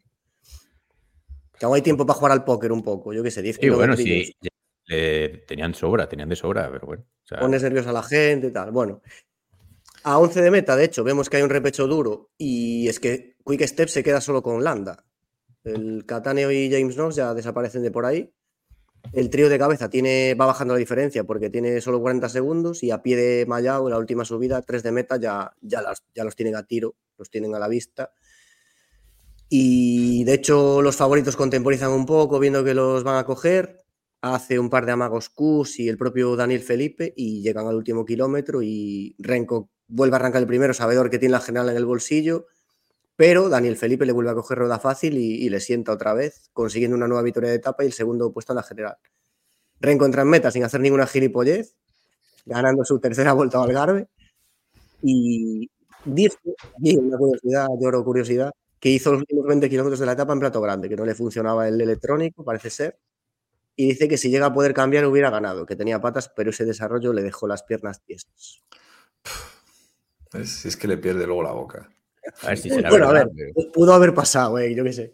A ver, lo de eh, podía o- haber ganado le sobra quizá, pero bueno. Claro, pongo aquí que Mayao eh, sí que es un puerto corto, pero que un, más de un 10%, un 10 o 11, 12, con el plato grande, cuidado, que por mucho que sean profesionales. Pero que llevan un 30 de, de piñón. Sí, atrás sí, seguramente era un- joder, y que yo, yo no lo muevo. 39-30 39-30 para ellos es asumible, sí. No, 53, 30 será. 23. Oh, coño, es verdad, claro, que era el grande, es verdad. Pero que, joder, si yo no lo muevo, pero esta gente lo mueve con la minga, coño. Que no es que excusas. A ver, Daniel, de, Daniel Felipe es muy, muy, muy explosivo cuando está. O sea, sí, cuando los tres días al año que va bien, va de la hostia. O sea, es- No se le apreció que le faltase. mm, o sea, que le faltase desarrollo a Renko. No, yo qué sé. Una. Una pregunta, ahora que ya van así debutando los ciclistas. ¿Se sabe cuándo debuta Pitcock este año? Ni un, no, ni un- no se nombró, ¿eh? Cuando debute Van Aert, no sé. Ah, pero que, que corría. Van Sí, a de ganó el anterior. Eso pues, hizo, no tercero en, en esta etapa. Vale, vale, vale. Y Pico estuvo bien en esta. O sea, Sí, bueno, estuvo bien. estuvo bien. La ganó el año pasado, creo, esta, pero- tercero, pero bueno, pero está detrás de Daniel La- Felipe, que estaba súper fuerte, y Renko, yo qué sé. La etapa eh, estuvo bien porque fue eso, muy activa desde 40 meta y de hecho fue lo que recomendamos en el canal. Eh, al final quizá fue un poco gatillazo, pero bueno. De hecho, la nota un 7,36 pues no está mal, oye. No, está Notable bien, ¿eh? holgado. Sí, yo, yo sigo alucinando con Tralnik. Ah, sí, lo, lo iba a decir ahora al repasar. Bueno, si queréis repaso un poco. Renko primero, Dani Felipe segundo y Traknik tercero, que tiene unas patazas el tío, pero para arriba, en crono, llaneando. O sea, este va a hacer las clásicas y, hombre, en teoría va de gregario, pero sí, pero puede jugar. darle la por esta Claro. gente, pero puede ser segunda espada, bueno, y, y ganar. Sí, sí. Es que está muy fuerte. Es un tío que rueda bien, que está subiendo. uf. A mí me llama la atención para. A mí me ha llamado la atención para bien Gili. Gili, que le ves que sigue ahí este año. Y que no, no, y que sin ser. Hostia, hasta, hasta- tampoco se le ha adaptado mucho estas carreras. Sí que es juguetón, pero los finales a lo mejor no le favorecían y demás. Y ahí le tienes. O sea que. Joder, un adaptó. ca- que coronó con los de cabeza después de pegarse la escapada con Manaer. O sea, que- Gi- Gili estuve viendo antes que este año va a Strade y, oye, que es una carrera que se le puede adaptar. Hombre, va, va a Pogachar, pero bueno. Ojo, Sí, sí. ojo Ben Gili en Strade, ¿eh? sí, sí. Triple desde ahora ya. Eh, Sergio, luego- ¿qué te parece? Sí. Dale, dale. Digo que qué le parecía a Sergio Banaer que le, en esta etapa. Pues vamos a ver, en esta etapa yo creo que hizo lo que tenía que hacer, que era, bueno, pues intentar jugársela una carta, al final cogieron la fuga Y sí que es verdad que sé que, por, que es por lo que me dices que al final el tío pues reventó. Mira, lo intentó, le salió mal, pero por lo menos tuvo la valentía. Al menos se movió, no como ciertos ingleses. Sí, pero que si en actitud, más o menos, que es lo que se le echa en cara, estuvo bien. Bueno, vale, pero se quedó Pero- a 4 kilómetros o así de meta. Pero es, da la sensación de que es un quiero y no puedo y que a esta altura de temporada debería No, estar vas a mejor. ver, qui- quiero no puedo, no, que la subida final era dura y al final era dura y al final Van Aert no es su terreno, punto, coño. Y al final es- estuvo, ¿cuánto estuvo escapado? 50, 60 kilómetros tirando, coño. ¿Qué más le vamos a gana- pedir? Un tío que gana la etapa reina del Tour. Claro, o sea, para Pantix si Van Aert en la misma vuelta de una semana no gana un sprint, una de montaña y una crono, no, Ya, no, la pena. Como ya ha hecho en el Tour, en su día cuando iba, cuando estaba bien. No, ahora. Que no, coño, que si yo van a ir por piernas, ya lo dije, que, que tiene unas, que tiene unas patazas que lo que le faltaba era actitud, que la Rubé que pierde, la pierde por, por actitud, que tenía las mejores piernas. Y ahora da la sensación de que este año esas piernas, no sé yo si Tiene, ati- actitud y no pierna, ¿no? No, pero Vamos vamos, a vamos a, ver. eh, estamos viendo que ha planificado la temporada de forma distinta. Es la primera carrera en medio sería la que viene. Y, y ya vamos a tachar la, la temporada como de fracaso a No, no, no, que ojalá. 19 de febrero. Nah, yo no. creo que lo hicieron bien, porque además es que mm, si perdía su puesto tampoco pasa nada, porque estaban Tratnik y Kus en el top 10, o sea que, eh, bueno, no sé, lo hicieron bien, jugar esa carta a ver si funcionaba. Oh, sí, sí. El movimiento es bueno. Y nada, pues Tix en los puntos, Dani Felipe en la montaña, Morgado, que no estuvo ¿Quién? mal. ¿Qué- ¿Qué morgado? No estuvo mal esta semana en casa allí. eh, mejor joven, con tres minutos sobre Sheffield, que la última etapa lo perdió todo. Y equipos Bisma, Lisa Bike. Y nada. A Sheffield que le pasó pincho varias veces o algo así, ¿no? Sí, lo conté, pinchó, cambió la bici y tal, y la Vale, carrera lanzada y ya no pudo, ya no pudo conectar. Vale, vale. No sé si le dio la bici Geraint Thomas y no le valía, Sí, porque es, más, es, más, es más alto. Pero bueno, pues nada. Siguiente. Bueno, pues nos vamos hasta Valencia. Eh, la semana ciclista Volta Femenina Comunidad Valenciana de Salva, eh, que la dieron por YouTube. Sí. Bueno, pues carrera de cuatro etapas. Vamos a empezar con la primera. Eh, la primera es una etapa con un puerto de segunda en la parte final, que es bastante suave, pero que bueno, se llegaba a Gandía y puede ser una etapa apta para sprint o si se mueve mucho en el puertecillo, pues un sprint de grupo reducido. Conectan a 70 de meta con Molenar y Van Tegelo de, de escapadas con 15 segundos de ventaja, pero las atrapan rápidamente porque ya, ya estaban encima. Y la siguiente en saltar del pelotón es Victory Berthaud, campeona de Francia. Con ella se va Anneke Dijkstrak y más tarde eh, salta desde el pelotón para conectar con ellas Daniela Costa, pero nada, se queda a medias y vuelve al pelotón. Ya en los últimos 20 kilómetros en el puerto eh, ataca Nie- Nievadoma eh, y en la fuga eh, se queda sola Berthaud, que, que sube bastante mejor. En este momento ya comienza una bonita persecución entre el grupo de favoritas y Berthaud. En el grupo perseguidor, poco a poco van entrando más corredoras que vienen por detrás, porque como decíamos, el puerto no era suficientemente duro, entonces no, no se habían hecho muchas diferencias.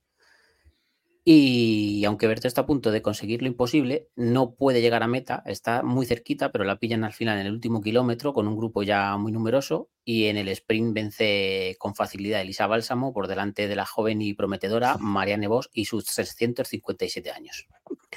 Y Noemí Rub eh, solo pudo ser tercera en esta ocasión. Y bueno, poca cosa a destacar y la nota un 409. Ahí Las del Education First siguen con su casco. En la opción con mucho tiempo poníamos Berto, ¿no? Vale. Berto. Te iba- Ser- te iba a haber interrumpido, tío, no, pero me, me he aguantado. Sergio. Bertú. Sí, yo al hilo de lo que he dicho de Madafaka antes recomendando documentales, si me permitís la licencia, la etapa esta acabó en una bonita eh, ciudad de la costa mediterránea, en Gandía. Yo recomiendo un documental que se llama Gandía Shore, si alguno lo quiere ver. Que eso te dieron la camiseta. ¿a Yo le iba a decir también. que- no Hostia, saqué la camiseta. Muy, muy bueno el documental, ¿eh? ¿Vosotros también veíais esa mierda? Es que Vámonos, a Gandía So. Ilenia. Ilenia. Fue revolucionario en su momento. eh. No, pues esto, joder, yo veía Jersey Shore. Es que yo, de hecho, Jersey Es Shore yo creo que lo habré visto dos veces. Con la situación, Snooki, toda esta mierda. Madre mía. Joder. Eh, y sí, gran sprint de, de Bálsamo. La verdad que nos sorprendió. Sí. Oye, he de decir que este, ya que estamos, ya que ha contado la anécdota Sergio, encaja aquí, que no sé por dónde meterlo.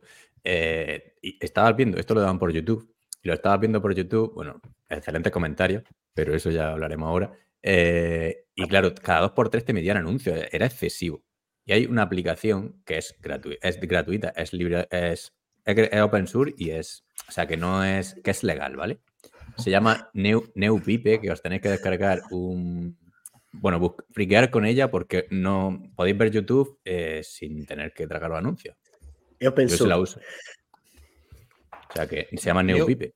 New Pipe y de ahí es. Sí. Pero tienes que descargarte el market que es f-droid.org, que es un market de aplicaciones open source. ¿vale? Y, Ah, y los que somos. haz un vídeo, haz un vídeo tutorial, por favor. No, simplemente como, como recomendación para la Es gente. esta aplicación, es que yo soy rico y tengo Apple. Es esta historia. Sí, pero no sé si en Apple va a funcionar, pero bueno, prueba. Igual hay que hacer el, el Break este para Bueno, ya está, seguimos. Simplemente Joder, eso. Si ya lo alguien, hacía, macho. si alguien quiere ver YouTube sin anuncios, pues eso va de puta madre la aplicación. ¿eh? Nada. Pues pasamos a la etapa 2. Venga. Venga, eh, etapa que tiene dos puertos de segunda en la parte final y luego otra cota posterior de un kilómetro al 4,7 antes de llegar a Valduixo. Eh, conectan a 66 de meta, está todo agrupado y a 43 ya deciden eh, poner ritmo, hay muchos cortes, enfila el pelotón, DSM incluso mete cuneta y así llegan a la subida con, con un ritmo endiablado y ahí ya de- se queda Bálsamo, eh, que era el principal objetivo, eliminar a, a las sprinters. En la bajada van muy muy rápido dándolo todo y llega a la última subida donde la bus pone ritmo y selecciona el grupo. Cuando faltan 25 a meta más o menos. El puerto se corona a 22 y pasa Chavey en cabeza con un grupo de unas 15 corredoras eh, y todas las otras corredoras importantes como Bari, Lanes Antiesteban o Sprat se, se habían descolgado. Faltando 14 y medio, eh, ataca Reuser y aquí se van las imágenes, eh, que es algo que ha pasado bastante a menudo en esta retransmisión. O sea, tú veías la etapa, perdías imágenes X kilómetros y luego volvían. Así que ha sido un poco difícil de, de seguir. Un caos esto, ¿eh? Sí. Sí, sí. Y luego eh, vuelven a conectar a 7 kilómetros, eh, están todas agrupadas y Reuser dice, ah, sujétame el cubata que no se me ha visto antes. Y vuelve a atacar a 6 de meta y por detrás no hay entendimiento, van faltando fuerzas y claro, ves rodar a Reuser y pues es una auténtica gozada. Ahora en producción pondremos una imagen para verlo. Eh, finalmente, con, con esa planta y esa forma de rodar, llega en solitario a meta, gana y por detrás en el sprint de grupo es para Marianne Bosch, que vuelve a hacer segunda en la etapa y tercera Evita Music. Ahí está. Acojonante. La tía, Es que es ve- estáis viendo en pantalla la imagen de, de Marlene, que es, o sea, no es una crono, esto es la postura que lleva en una rodada normal. Y es que va como una tabla horizontal, Sí, sí. Pero no ¿De es qué? tabla, ¿eh? maravilla. Ah, De planchar. Pero desde la, desde la depresión esta que tuvo, ojito. No para de ganar. Pues es verdad, ya no me acordaba de la turra esa de, la, Sí, de sí. Pantich con la depresión. hostia, yo a mí también me sentó mal eso, ¿eh? O sea, pa- para una, pierde una vez y ya la abandono y lloro y no sé qué. Y es que la tía es una puta máquina. Pues, te sale mal un día, pues, pues te salió, pero no llores. A la vista está que es que como rueda la hija de puta, es que es exagerado. O sea, Es que es imparable. O sea, es que no hay Es ninguna. que, va a ver, que- es- en este caso sí. ya se vio, se atacó y di tú que no estaba, o sea, no eran unas perseguidoras super top, algunas sí, pero bueno. Coño, Banán, Roy. Que sí, que sí, que eran buenas, pero no está pues una. Es que claro, las- son las de su equipo, las top. Claro, Entonces, pero, pero yo tenía la duda de qué tal le saldría arrancó, sin tener a sus compañeras secando atrás. Pero es que esta, en esta Pues- ocasión no le hizo ni falta. pues ya viste que es que se vio los 50 metros que cogió y ya dices, es que la ven en meta. Terreno medio favorable rodando esta tía. Chao, chao. No, es que es imparable. Brutal. Tenéis, tenéis un enlace ahí, ¿no? De, de una ciclista Sí. que estaba sin trabajo. Ah, sí, hay aquí una, una curiosidad que puso Raúl, que la que quedó... mm, no la localizo ahora, no sé por, no sé por qué. Pero bueno, una, una chica que fichó el Cofidis, que estaba sin equipo en noviembre, una cosa así, ¿no? No sé si, si puede... Sí. Ha quedado sin sexta. Noskova. ¿Cuánto que- Ah, que quieres que lo ponga yo, claro. Ahí lo tiene. Ah, no, esta no es. Espérate. Sí, es que Nah, es increíble. creía es que tenía es el- pintada la otra. Es el Si GOAT está- este tío. Ahí lo tiene. Pues es una, Nicola- una fichaje de, de Cofidis, Nicola Noskova. Que, Que tiene, es el, que- tiene el suelo muy sucio, pero parece que. Utiliza la rumba, no la escoba. Y en, en, en noviembre o por ahí estaba sin equipo, ¿no? Y, y de hecho hizo un par de tweets como diciendo pues que estoy sin equipo, tal, no sé qué. Y oye, la fichó el Cofidis y hizo una, una semana muy buena. Hostia. Oh, qué- ojo, vaya, vaya datos, tío. De, A ver, de muy buena, muy buena. A ver, sin ampliar así, es buen lejos. Ya está, déjalo así. No rompas la magia. Va, sí. Venga. Bueno, Raúl, eso, muy Bueno. atento a, a estos movimientos del mercado. Eh, para terminar, la, la nota de esta etapa fue 5.29. Y ahora, pues si queréis, pasamos a, a la tercera etapa. Esta era la etapa más dura de la carrera. eh, iban a subir varios puertos de tercera antes de, y antes de llegar a meta subían el Chorret de Cati, que es un puerto corto pero muy duro con rampas de hasta el 22%. Y era interesante ver si Reuser podría superar el día como líder o, o perdería el liderato. Conectan a 58 de meta y una fuga interesante por delante con Valiers, Spratt, Predewall, Kulinich, Anderson, Crack, Oudeman y Niedermayer.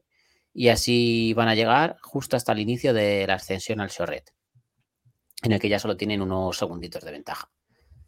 Eh, finalmente, ya aquí a 7 de meta en, en el inicio de la subida pillan a la fuga y la subida se empieza a poner importante. Y a 6,5 Reuser marca el ritmo y empieza a hacer destrozo en el pelotón. Eh, con el ritmo se queda Mavi eh, y Neviadoma eh, abre un par de metros y se va sola, pero no tanto con un ataque, sino con un ritmo un poco más, más fuerte. Es una ascensión a puro ritmo y se ve cómo van enfilándose todas, van perdiendo metros y todo por pura fuerza. Reuser se mantiene solo a unos metros y haciendo una increíble ascensión que parece que va a aguantar. Eh, un poco más adelante ya Reuser empieza a sufrir, Nie- Nieviadoma también flaquea y es Fisher Black la que pasa al ataque y abre unos metros de nuevo y se suelda su rueda a Realini. Van dando unos chepazos en el jorobado de lado a lado de la carretera y esto son las mejores. Imaginaos cómo tuvieron que subir las que iban por detrás. Y ya cuando están a, punto de, de coronar, se van solas y hacen más, más distancia Fisher Black y Realini. Y Reuser se, se une con Niveadoma. Eh, así se corona y nos deja en ese momento la televisión, bueno, YouTube en este caso, sin imágenes hasta meta. Y La cuando vuelven a conectar, eh, se intuye que ha debido de ganar Fisher Black, pero no se ha visto. O sea, no, se- no se ha visto nada. Y lo peor de todo es que no se ha visto nada y al narrador y a Laura se la pela absolutamente. O sea, les da exactamente igual que no se haya visto. Solo dicen, bueno, lo hemos podido grabar, ahora lo pondremos y sí, ha, ha debido de ganar Fisher Black. Y tan tranquilos. Un ansia más maravillosa. De hecho, eh, se supone, intuimos que en el descenso hubo algún, ¿no?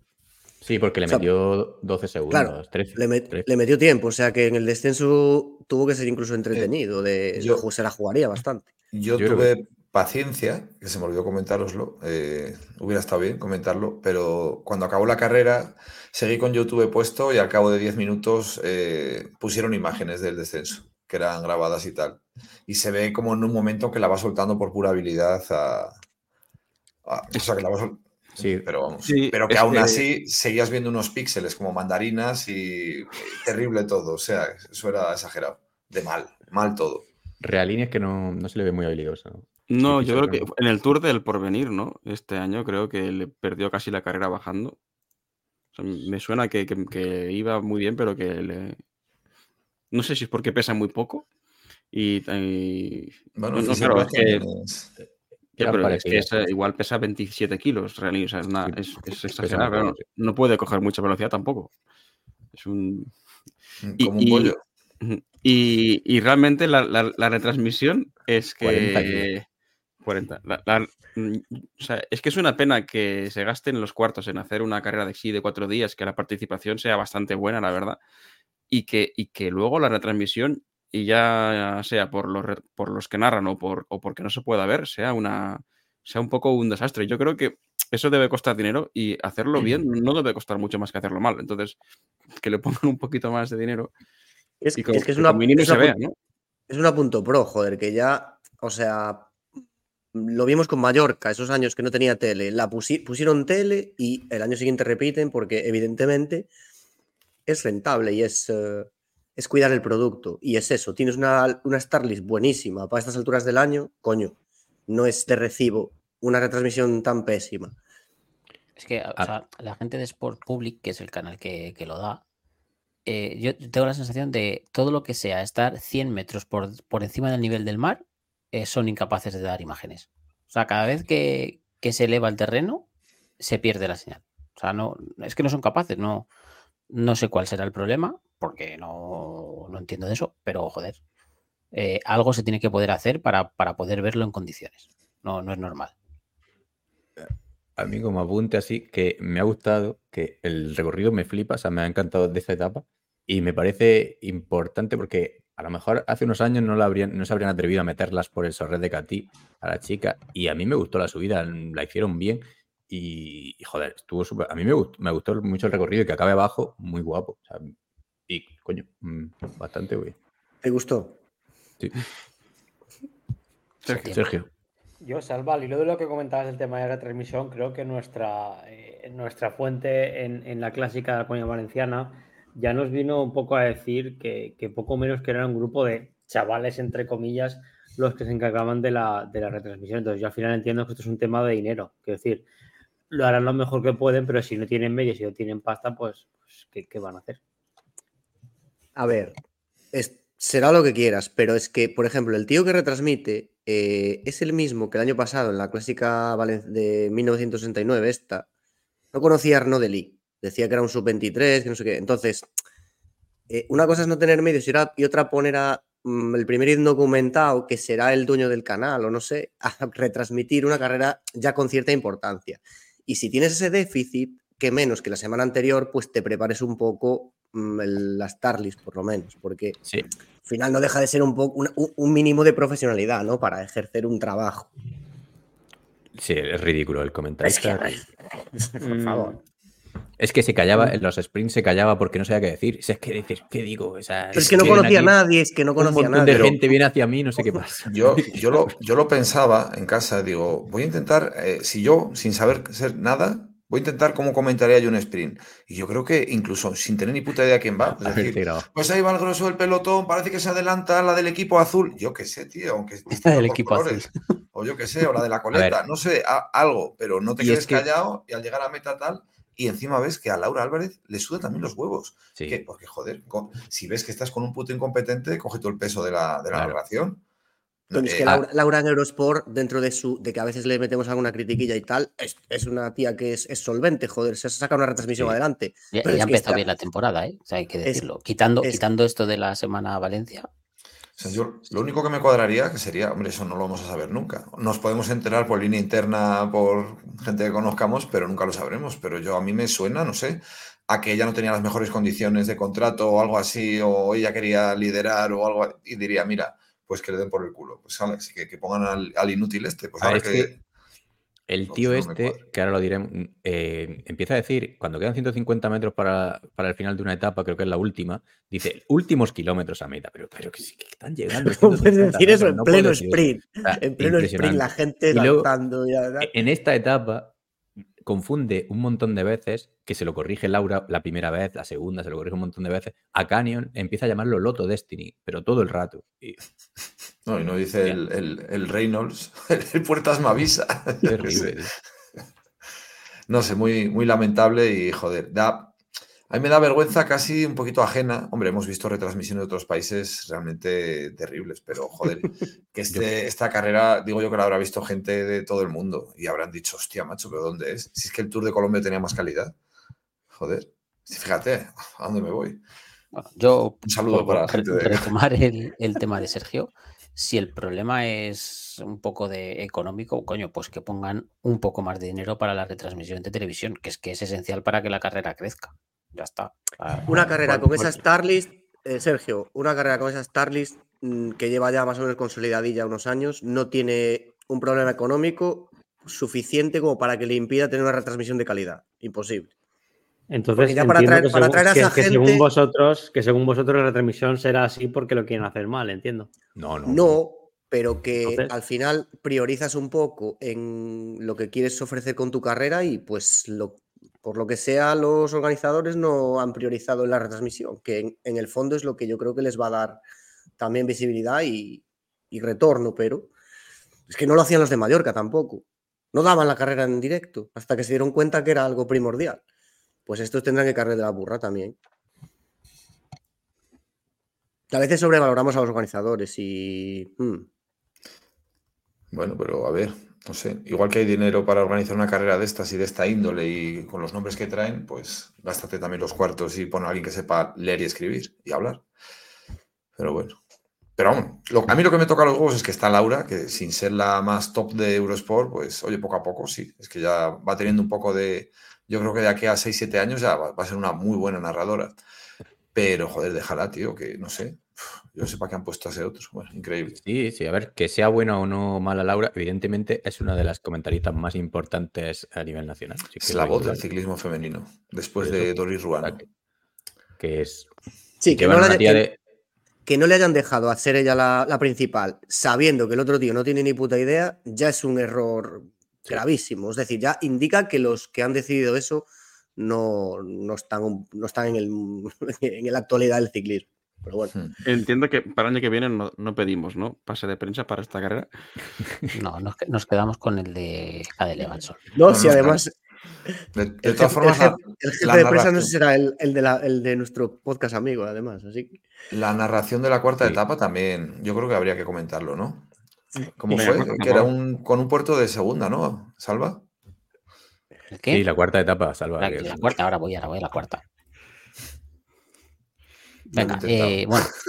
y para, para terminar, eh, Reuser mantuvo el liderato, ¿vale? Y la nota que le dieron a esta etapa fue de 5.25. Y ya pasamos a, a la cuarta y última etapa. Eh, es otra etapa con otro puerto de segunda cerca de meta, eh, no muy duro, en el que la ciclista que quiera ganar pues tiene que atacar a Reuser y mover la carrera para, para poder hacerse con la carrera. Se conecta con 50 meta y una fuga de tres corredoras con 12 segundos, pero les dan caza antes del inicio de la subida. En el puerto Bisma pone mucho ritmo y Mavi intenta sorprender atacando a 33 de meta, pero nada, ataque peseta, le siguen todas las favoritas y se vuelve a compactar el grupo.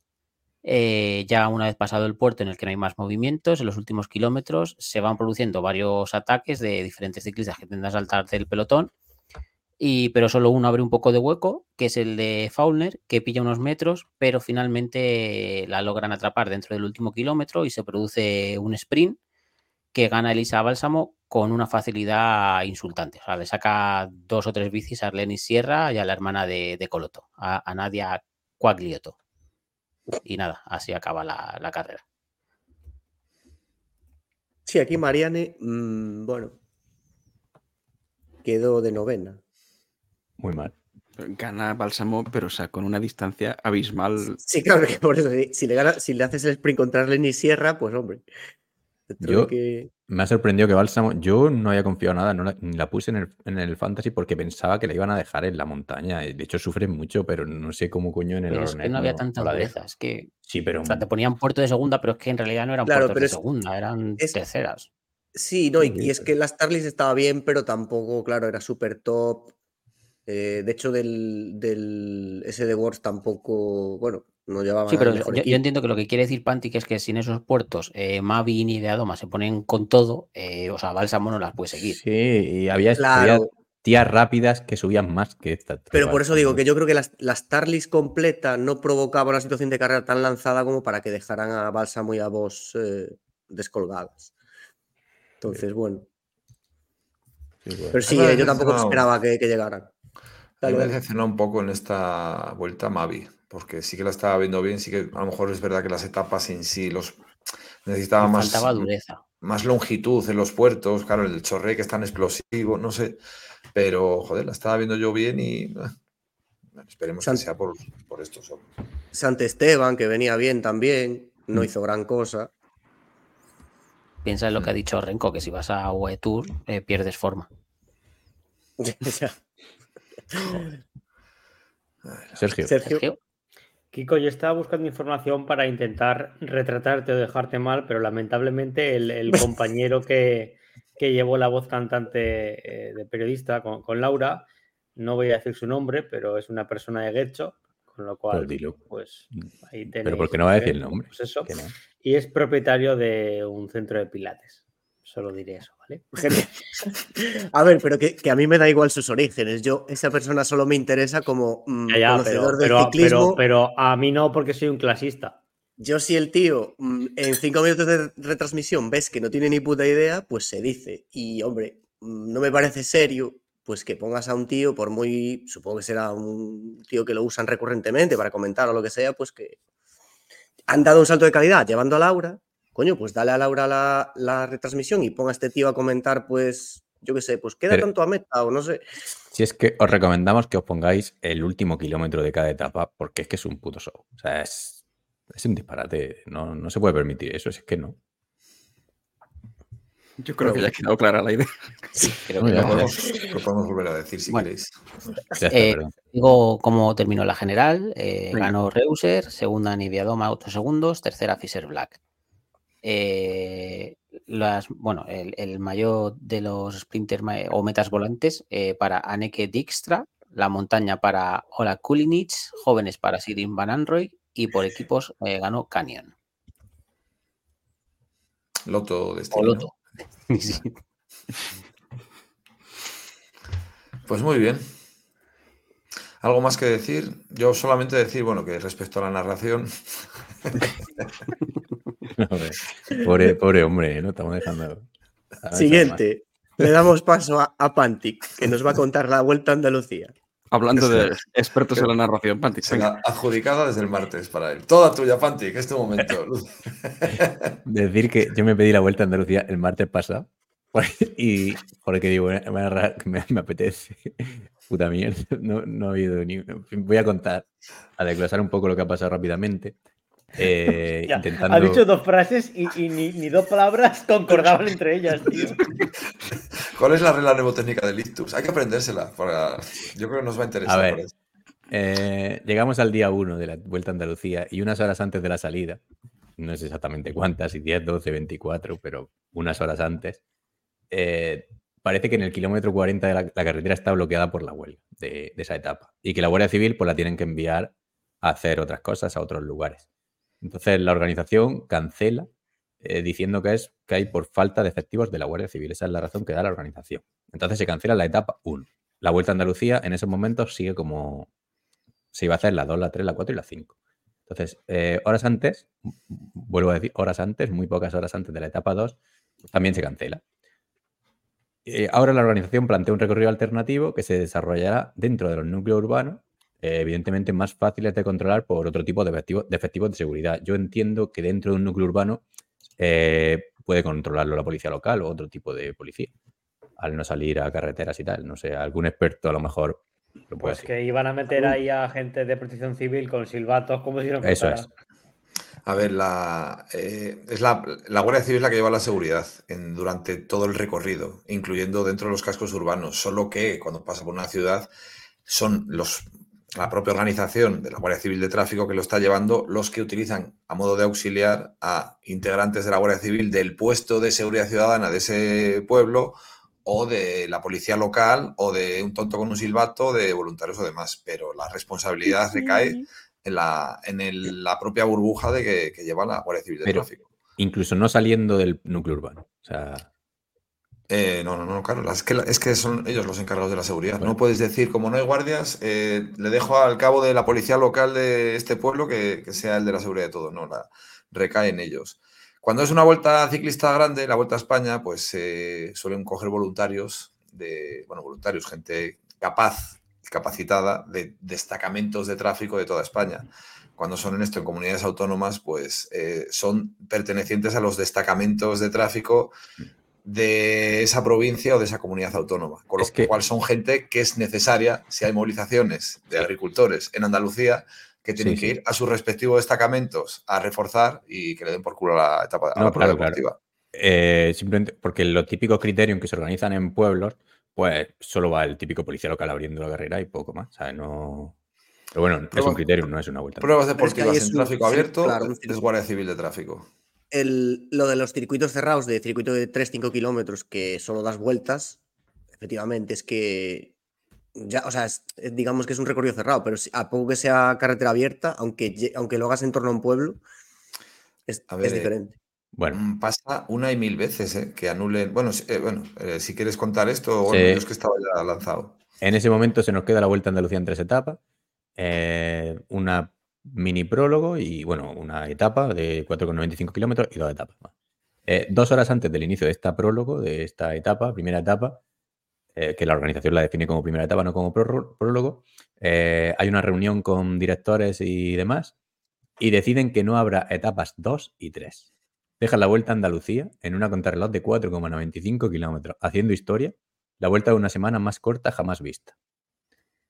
Y esa es básicamente, si queréis a cabo, la UCI eh, finalmente decidió no otorgar puntos UCI por la general, sino que esto es debatible, sino que eh, mm, para mí no tiene sentido porque deberían haberla pasado, yo qué sé, darle solo 20 puntos por ganarse una, una carrera punto pro, no lo entiendo. Eh, y- Bueno, es que una carrera, claro, que acaba siendo Por- un, una ridicrono, no sé. Mm, ya, y si hubiese sido una etapa normal de 100 kilómetros o 120, no sé. Pues es que yo creo que si hubiera, si hubiera sido una etapa, sí, pues yo creo que sí, que la decisión hubiera sido otra. Pero bueno, Bueno, pues eso era. Eh, hay es que al final, sí, perdón, si metes en una etapa puede ser como una especie de mini clásica, puede ser una cosa Claro. medio seria competitiva, pero hacer una crono barra prólogo de 5 kilómetros, pues, coño. lo equiparas a, una, a los puntos de una punto pro y ya está. A ver, El al tem- final, yo, yo creo que se celebró ya por decir, bueno, ya que habéis venido aquí todos con la bici, pues Sí, venga, da- sí, daros sí. un pisto y ya, pues yo qué sé. Pero bueno. Yo creo que Ahí. nada que criticar Voy a a nadie. compartir la- una cosa aquí. Eso es. Hay teorías conspiranoicas que dicen que eso, lo que dice Kiko Dalby. Sí, a ver, hay un- unos tweets aquí de Andrés Cánovas, Serif Fraile y Javi Amado, que son personalidades importantes en Twitter ciclismo, que, por ejemplo, dice Eric Fraile, no lo quise decir el otro día por no meter mierda en un asunto que pendía de un hilo, pero estaba claro que había gato encerrado. Un poco al hilo del comunicado de cancelación. Alguien, no sé a qué nivel, prefiere que una carrera ciclista no pare, por, no pare su región y no es el único sitio en el que este tipo de gente manda. Y le contesta Javi, desde la distancia y el desconocimiento, en Andalucía ya se ha corrido la clásica de Almería y la de Jaén, añadimos Murcia si queremos, desde que se iniciaron las protestas agrícolas. De hecho, había sido el fin de anterior, que creo yo, ¿no? Sí, sí, por eso. Está muy Y en claro ese- que es, en que es ese- la en distancia ese- del desconocimiento, sí. En ese caso se corrieron. Pero Entonces, ni puta es- idea. explíquenos a alguien eh, las razones, por favor. Pues porque a lo mejor las protestas no afectaban a la provincia indicada y sí que había eh, personal policial. Es que aquí no hay eh, manos negras ni pollas en vinagre. Si eh, no hay guardias porque hacen falta, no se celebra la prueba deportiva, que es lo que iba a decir antes. No es solo cuando hay protestas de agrícolas. Aquí yo me, yo me he enterado alguna vez, por lo que me han dicho, eh, gente que conozco por ahí.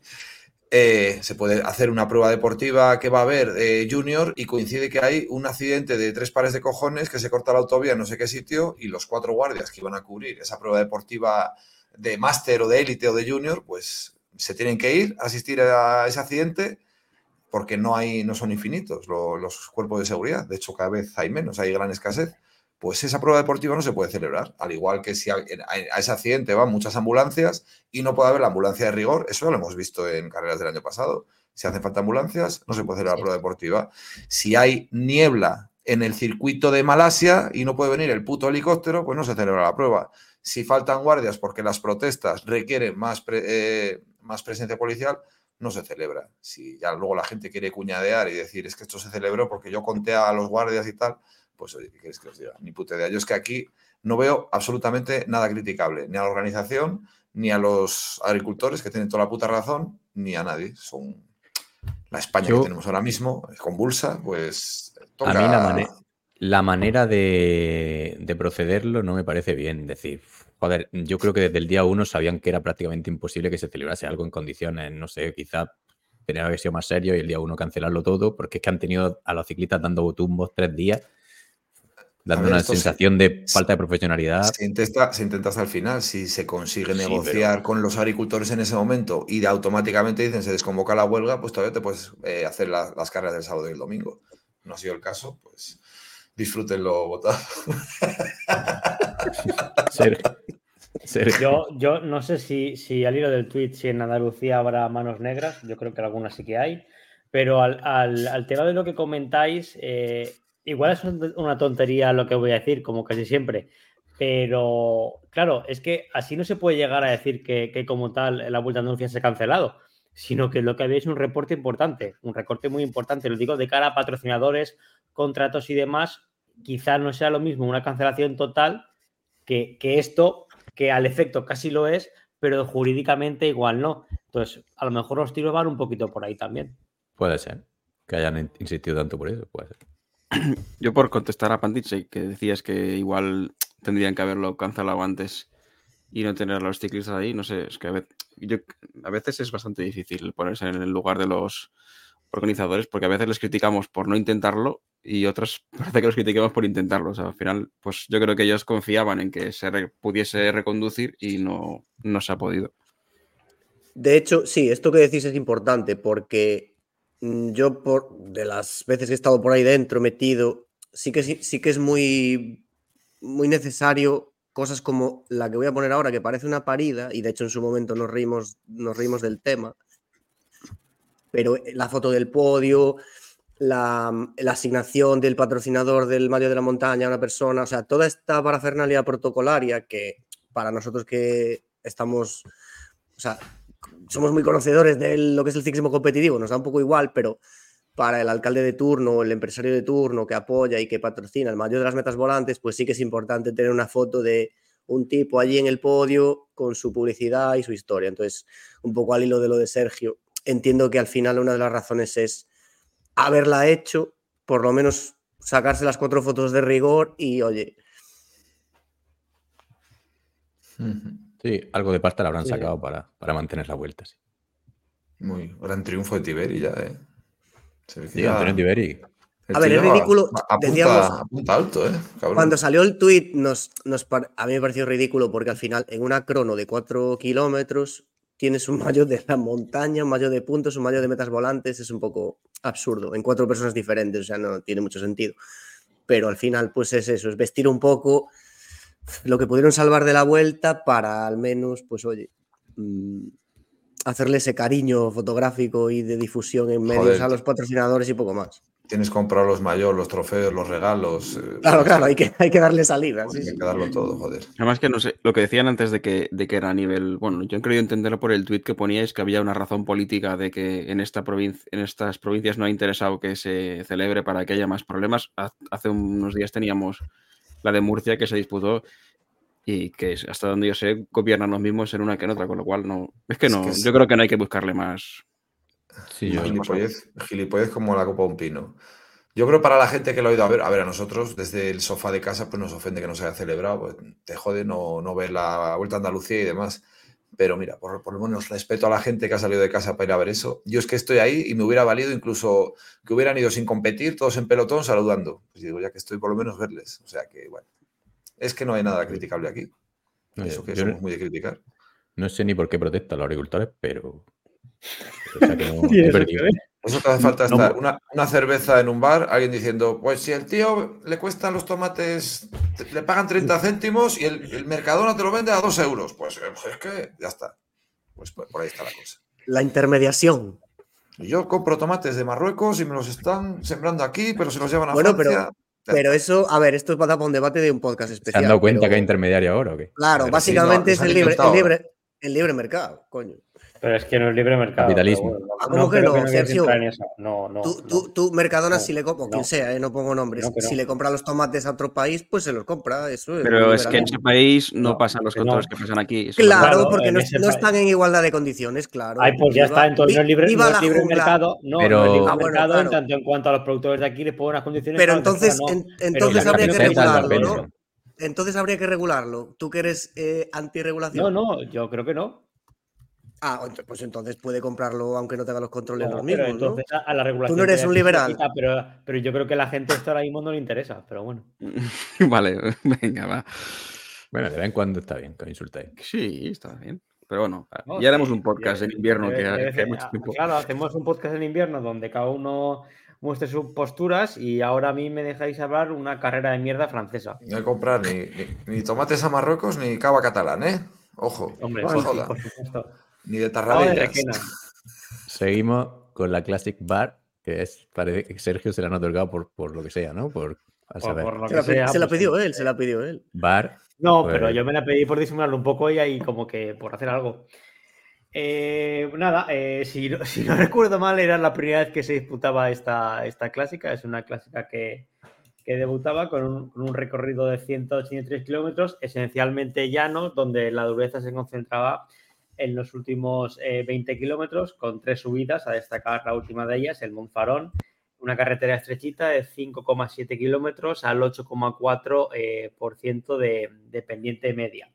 Eh, finalizaba muy cerca de la localidad de Toulon, escenario habitual de la, de la París-Niza. Nada, eh, se produjo la fuga. antes de que sigas con la crónica, había un puerto que se llamaba COM, o sea, KOM, King of Monte, o sea, de- al 1,4% de media. O sea, me está sorprendiendo. Nada, fricada Ah. total. ¿no? Vale, no vale, no, pero un apunte muy interesante. Eh, que no, coño, yo. que ha sido, no, sí, me parece, no, no sé qué os me parece interesante, joder. Como lo de, como lo de Strava, ¿no? El com. Claro. Luego, ¿cuál subieron? El Local Legend. Bueno, pues nada, como se preveía, eh, escapada del día, seis corredores que al final a falta de, de 20 de meta, cuando iba a empezar estos últimos eh, pues tres puertecillos que, que hemos dicho, tenían únicamente un minuto de ventaja, con lo cual ya se sabía que la fuga, pues eh, no, obviamente no iba a llegar a meta. Al final lo que se conformó fue un grupo de 10 corredores, básicamente los 10 mejores escaladores que había en la prueba. Si bien eh, cuando se va a iniciar la última subida al Mont Farón, eh, uno de ellos pues ya causó baja, se me acaba, Guillaume Martin, perdón, que se me, se me acaba de ir, fue víctima de una avería y ya obviamente pues al, tener que bajarse y cambiar de bicicleta pues ya perdió todas las opciones. Al final, los nombres más relevantes del grupo, Godou, Bardet, Gregoire, Butch, Lenny Martínez y Johansen, se fueron turnando los ataques hasta que a 400 eh, de meta, bueno, después de que lo, lo aprobó dos veces Godou de forma infructuosa, a 400 de, meta, Bardet que fue todo el rato a cola de grupito reservándose, soltó, soltó su ataque, sí que es cierto que, que abrió grupo y el que al final le, le respondió fue Johannesen con fuerza, controlando en todo momento y hasta que parecía incluso que iba un poquito sobrado, al final se puso, nada, rebasó, a, rebasó al francés, para mi regocijo, pero en una maniobra inexplicable pasó una especie de, de, arco metálico, él pensó que la meta ya, ya estaba ahí, así que se puso a celebrar sin darse cuenta que la meta en realidad estaba a 50 metros más adelante y ya pues posiblemente convirtiéndose en el principal candidato a ganar el, el premio a subnormal del año, así que finalmente eh, vuestro amigo el francés Lenny Martínez eh, le acabó robando la cartera al al ciclista nórdico y se alzó con pues, esta primera Classic Bar. Así que nada, Lenny Martínez primero, nuestro amigo Johannes en segundo, Roman Bardet tercero y Michael Butch cuarto. Una carrera a mi gusto bastante, bastante entretenida y que en nuestra eh, base de datos tiene un 6,77 de nota. Sí, bueno, una carrera en la que Tobías pidió el bar al terminar la etapa.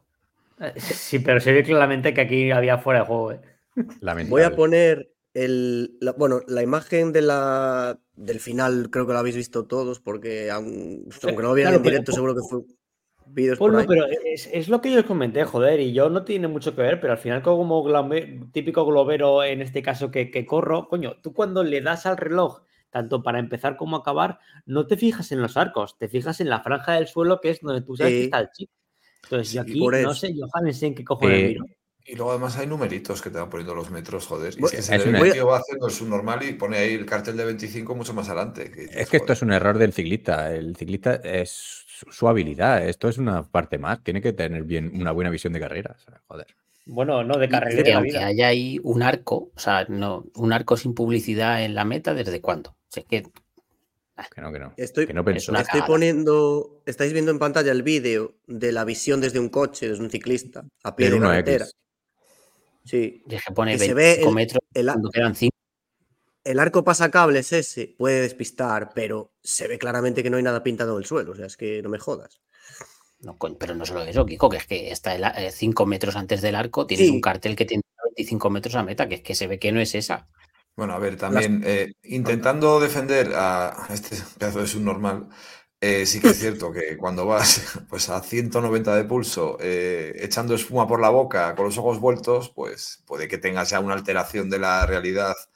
Yo insto a cualquiera que montéis en bici, cuando pase, estéis por encima de 170, eh, multiplicar 25 por 32 mentalmente, a ver si sois capaces. Yo, Pero hago sí, mucho. vamos, que... uf, Dale. Madafaka, te lo medio compro, pero al final es que él cuando levanta los brazos ya tiene un rictus muy relajado. O sea, no es el típico sprint. O sea, el tío ya va más o menos tranquilo, con lo cual, sinceramente, como excusa no me sirve. No, no, no, a ver, que no, que no, pero yo intento ponerme en, en la mente de un subnormal. Para mí es muy fácil, obviamente. El- es decir, que el que lloraba y el que sube el vídeo es su hermano. Su no, hermano no. le troleó por Instagram también, ¿eh? O sea, que, que será... o sea, pero le troleó de cachondeo, o sea, que... Sí, hombre, evidentemente. Pero bueno. Que lloraron. ¿eh? Yo. Aquí tenemos lo que, creo- dijo Tobías. No, bueno, Sí, eh, que ver, acabo de. podéis ver en Evox, que a ver, dejarme, por favor. Que yo creo que el problema no fue que confundió la meta. O sea, yo creo que el problema fue que él tenía solo controlado a Bardet y pensó que tenía mucha más ventaja de la que tenía. O sea, yo creo que es simplemente esa cagada. No, no, yo creo se porque equivoca, se, coño, se equivoca. se Sí, porque- gira como mirando atrás en plan No, de... pero yo creo que se gira como diciendo, pero ¿y este de dónde coño sale? No es girándose diciendo la meta está bien, no, yo creo que se gira como diciendo, No, pero, ¿y este de sí. dónde sale? Si lees el tweet que dice, está diciendo que fue el primero que pasó por el- la, la valla esa, bueno, la cosa esa de metal pero de arriba. Porque luego se intenta justificar. No, no, no. Bueno, en este caso es que aparte yo creo que justo coincide que esa, ese arco de metal está donde acaba la subida, porque los últimos 25 metros son en descenso y entre una cosa y la otra, por intentar excusarle y que Coloto no se nos enfade, porque es uno de sus preferidos, pues bueno, yo qué sé, eh, es una cagada muy grande, pero pues te puede pasar. Pero vamos, la claro, es que la, inicialmente eh, el ridículo que hace es... Sí, se lo toma con humor, además. Sí, puso un. Puso este Coloto tweet, o dijo sea, que, que estaba orgulloso de, de ser fan de un miope. la verdad Y- es que joder, es, es gracioso y triste a la vez. oye. Digo yo que estará contento que le pase pues, en una carrera de, de poca importancia y demás. Lo que pasa es que, bueno, que esta gente tampoco gana, gana tanto. Entonces, pues, un putador. Pero bueno, no os ha servido para reír. Yo, o sea, yo estoy orgulloso de haberlo visto en directo porque además estamos haciendo la crónica y fue un plan de, de ¿qué cojones sacamos de ver? O sea, fue gracioso. Se rió de él. Eh, estaban Luis Jiménez y Saúl. Y Saúl. Bu- Y buenísimo Luis Saúl que se Jiménez dio ya empezó cuenta. a decir que Sí. vaya, vaya cagada, lo siento decir, pero vaya cagada. Y Saúl descojonado, pero descojonado en plan psicópata. O sea, todo eso le dio un ambiente bastante divertido. Lo, lo pondremos en momentos what the fuck en el próximo tweet que pongamos. y- Sergio. Dicho lo cual, obviamente el centro de, de la crónica es la, la cagada de, de John Hansen, pero a- a particularmente decir que la mina clásica, la, o sea, la carrera como tal, me, gustó el recorrido. Quiero decir, los últimos 20, 21 metros creo que están muy chulos. O sea, realmente una carrera que estuvo entretenida y sobre todo la, la última subida mm, está muy bien, que, que es una putada que al final, porque creo que está en la parte sur, eh, muy hacia la derecha, entonces creo que igual por eso no les viene bien para meterla en el tour pero particularmente una subida que a mí me gustó bastante, la verdad. Y, y Tobías está de vuelta, ¿eh? O sea, este tío. ¿Lo operaron? No. ¿Cuándo lo operaron? Lo operaron de la rodilla hace un par de años. No, no te adelantes. Coño, pero ya el año pasado, joder, de vuelta ya. Sí, pero a Sí. principio de año parecía que igual no podía, no iba a recuperar el nivel. Decía él, ¿eh? en declaraciones que no, que no, que no estaba pudiendo entrenar bien. Bueno, pero eso sigue siendo una incógnita. Es Mm. decir, que volvió, ya volvió. Ahora, que vaya, ¿a qué nivel va a estar? Ya, ya veremos. Pero le ha ganado gente top aquí. Aquí estaban Godú, estaba Michael Booth, Lenny Martínez, que, joder, ganarle a esa gente Sí, en, este mismos nombres. subida, ¿eh? en esta Mm. subida, ojito. Ay, que la participación, la, típica carrera de Francia, que no hay nadie que sea súper superior, pero que la participación Mm. está bien. Y eso es, la verdad es que es envidia cochina que tenemos, porque no, es que... Pues sí, además que van a navajazo limpio, es que son, son las carreras que más kilómetros solemos recomendar, ¿eh? O sea que no sé qué votación habrá tenido, no sé si lo habéis puesto, pero bueno. Creo que la leyó Sergio, ¿no? Se- seis- 6,77, lo he dicho, lo que pasa es que no me escucháis. Sí, sí, sí.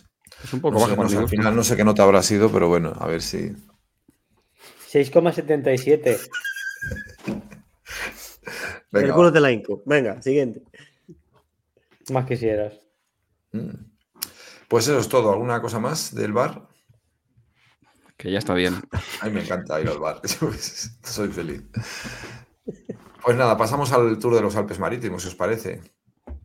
Adelante. Y ya con, con esto ya concluimos ya. Creo que ya no quedan más, ¿no? Después. No. Vale, pues Tour de los Alpes Marítimos, que es una carrera 2.1. eh, es la 56 edición de esta carrera eh, de dos etapas celebrada el 17 y 18 de febrero en Francia. Inicio en Le Vence y final en Vence. O Vence, no sé cómo se dirá, en Vence. Eh, Antiguamente solo consistía en una etapa, pero así como dato curioso, fue a partir de 2009, cuando encima empezó a ser 2.1, que antes era 1.1, y pasaron a ser 2. No nos vengamos muy arriba porque de Alpes tampoco tiene mucho, pero siempre ofrece un bonito espectáculo, como toda romería gabacha. La primera etapa, eh, después de esta pequeña breve historia que deberéis de hacer todos en vuestras crónicas, eh, fue de Levens a Antibes Azur Arena, leo textualmente, es que leo en inglés en vez de en francés. Y nada, bueno, es una etapa así bastante rotilla, subidas y bajadas, que aunque el perfil sea, lo veas como planito, de plano no tiene nada. Así mucha trampita, muy... El merengue que te da las romerías francesas. Y bueno, a ver, conectaron 81 de meta con dos randoms en fuga eh, y se mantuvo la etapa así durante muchos, muchos, muchos kilómetros. Eh, a 25 de meta atacó eh, para buscar eh, un segundo en el sprint intermedio, pero lo hace demasiado pronto y le pillan rápido. Intenta sorprender Guillaume Martin, le pillan también y finalmente el segundo modificado se lo lleva un AG2R. Eh, a 21 kilómetros lo intentó Anthony Pérez, pero nada, y los que siguen- consiguen abrir un pequeño hueco son Kimi Verdet y Gregoire, que solo consiguen ir 5 kilómetros delante, cazándoles a falta de 15 de meta. Eh, durante ese intervalo eh, se fue solo Andreas eh, Mifsud, pero con menos de un minuto sobre el pelotón. En el grupo se, el grupo se tomó un pequeño descanso y a 10 de meta había una pequeña cota, de hecho es que la suben varias veces, pero bueno, que suben a fuego, pero no se rompe el grupo. Se suceden los ataques por cada esquina, pero nadie consigue romper el grupo, habiendo mucha igualdad debido a los intereses que había. Con esto ya nos plantamos en los últimos cuatro kilómetros con Andrea, acordaros de él, que todavía seguía por delante, aunque a la vista, y es en ese momento cuando, para sorpresa de todos, atacó a un compañero llevándose a todo el pelotón a rueda, eh, dejándoles a punto para pillar a Andrea, que aún así se mantuvo por delante, demostrando una garra tremenda hasta el último kilómetro. Sí, pero la esto- melenita, ¿eh? Nos, nos Aquí quiero hacer un, un inciso porque, o sea, como un ciclista profesional ve que en el pelotón hay descontrol, que está su compañero delante, pero que terminan de cogerle y ataca y, y se lleva a todo el mundo a rueda y, y les deja a 15 metros. O sea, es que es absurdo. Yo no, no lo he entendido. pues momentos que piensas, ¿no? Dices, Buah, ataco ahora, me voy solo, me voy con él, tal, y claro, te estás arrestando a la gente porque son profesionales también. bueno, eh, bueno, somos muy fan de Andrea. Yo vamos, voy a dejar el pelo igual. El final Sí. fue extraño. Eh, último kilómetro con bajada, estrecho, curvas, subida final en rampa y bueno, al final el sprint se lo llevó Vernon, segundo Soundfling del DSM y tercero a Albanese. Algo que destacar, bueno, Deli, destacamos aquí que Deli a pipas, que no se le ve muy en forma, por lo menos en forma Pero es buena. que aquí el, el que hizo el guion te, te, te ha liado porque eres, es el hermano el que estaba, no, era- no es el. Ah, no, No. joder, pues me, me ha puteado bien. Y yo lo he visto antes, pero eh, digo, es igual, que lo diga. Yo, según lo estaba leyendo, digo, es que no me suena haber visto a Deli en carrera. Digo, o sea que será verdad que lo ha hecho muy mal. Vale, vale. No, es que igual el guion no. El, el resumen no es tuyo, entonces. Vale, vale. ok. Yo iba a hacerlo, pero alguien me lo ha hecho.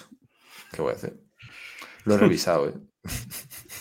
Bueno, Vernon era casi, eh, casi el único sprinter bueno que había ahí y claro, sí, agu- aguantó en el grupo y ganó bastante fácil, ¿no? Bueno, Tobías cuarto, ¿eh? Por cierto. Nuestro amigo Tobías de la carrera anterior, pues. Y nada más, vale, el resto no, lo habéis visto, ¿no? Por lo que veo. Perfecto. Sí. Pasamos a la siguiente Sí, etapa. yo sí lo he visto. Ah, como no decís nada. Salva, ¿tienes algo que decir? ¿Tú, ¿Tú la viste, Salva? Yo la vi, la vi, sí. Esta sí. Yo de- decir Eh, que Dale, bueno, dale tú, yo darle la razón a Kiko en esta, porque o sea, llaneo, o sea, Tour de los Alpes, que no tiene nada de.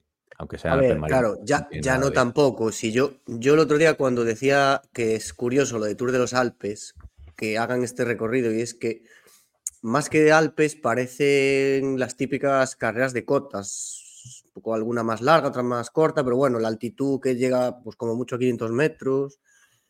Eso, sí, no, un- es verdad que las carreras de Francia, aunque sean llanas, son una virguería porque atacan y son como muy vistosas en ese sentido, pero, pero claro, de Alpes, o sea, asociar a un recorrido de Alpes con esto, pues era algo que chocaba un poco. Sí, sí, sí. Pues muy bien. Eh, nada más que tal, ¿no? Pero bueno, seguimos con los al- altos Alpes y demás. Venga, vamos con la siguiente etapa, que va de Villefranche-sur-Mer a Vence. Efectivamente, ¿quién vence? Pues ahora lo diremos. Vamos a ver. eh, esta etapa tiene ya cuatro puertos, empezando con dos primeras y eh, un segunda y final en un tercera.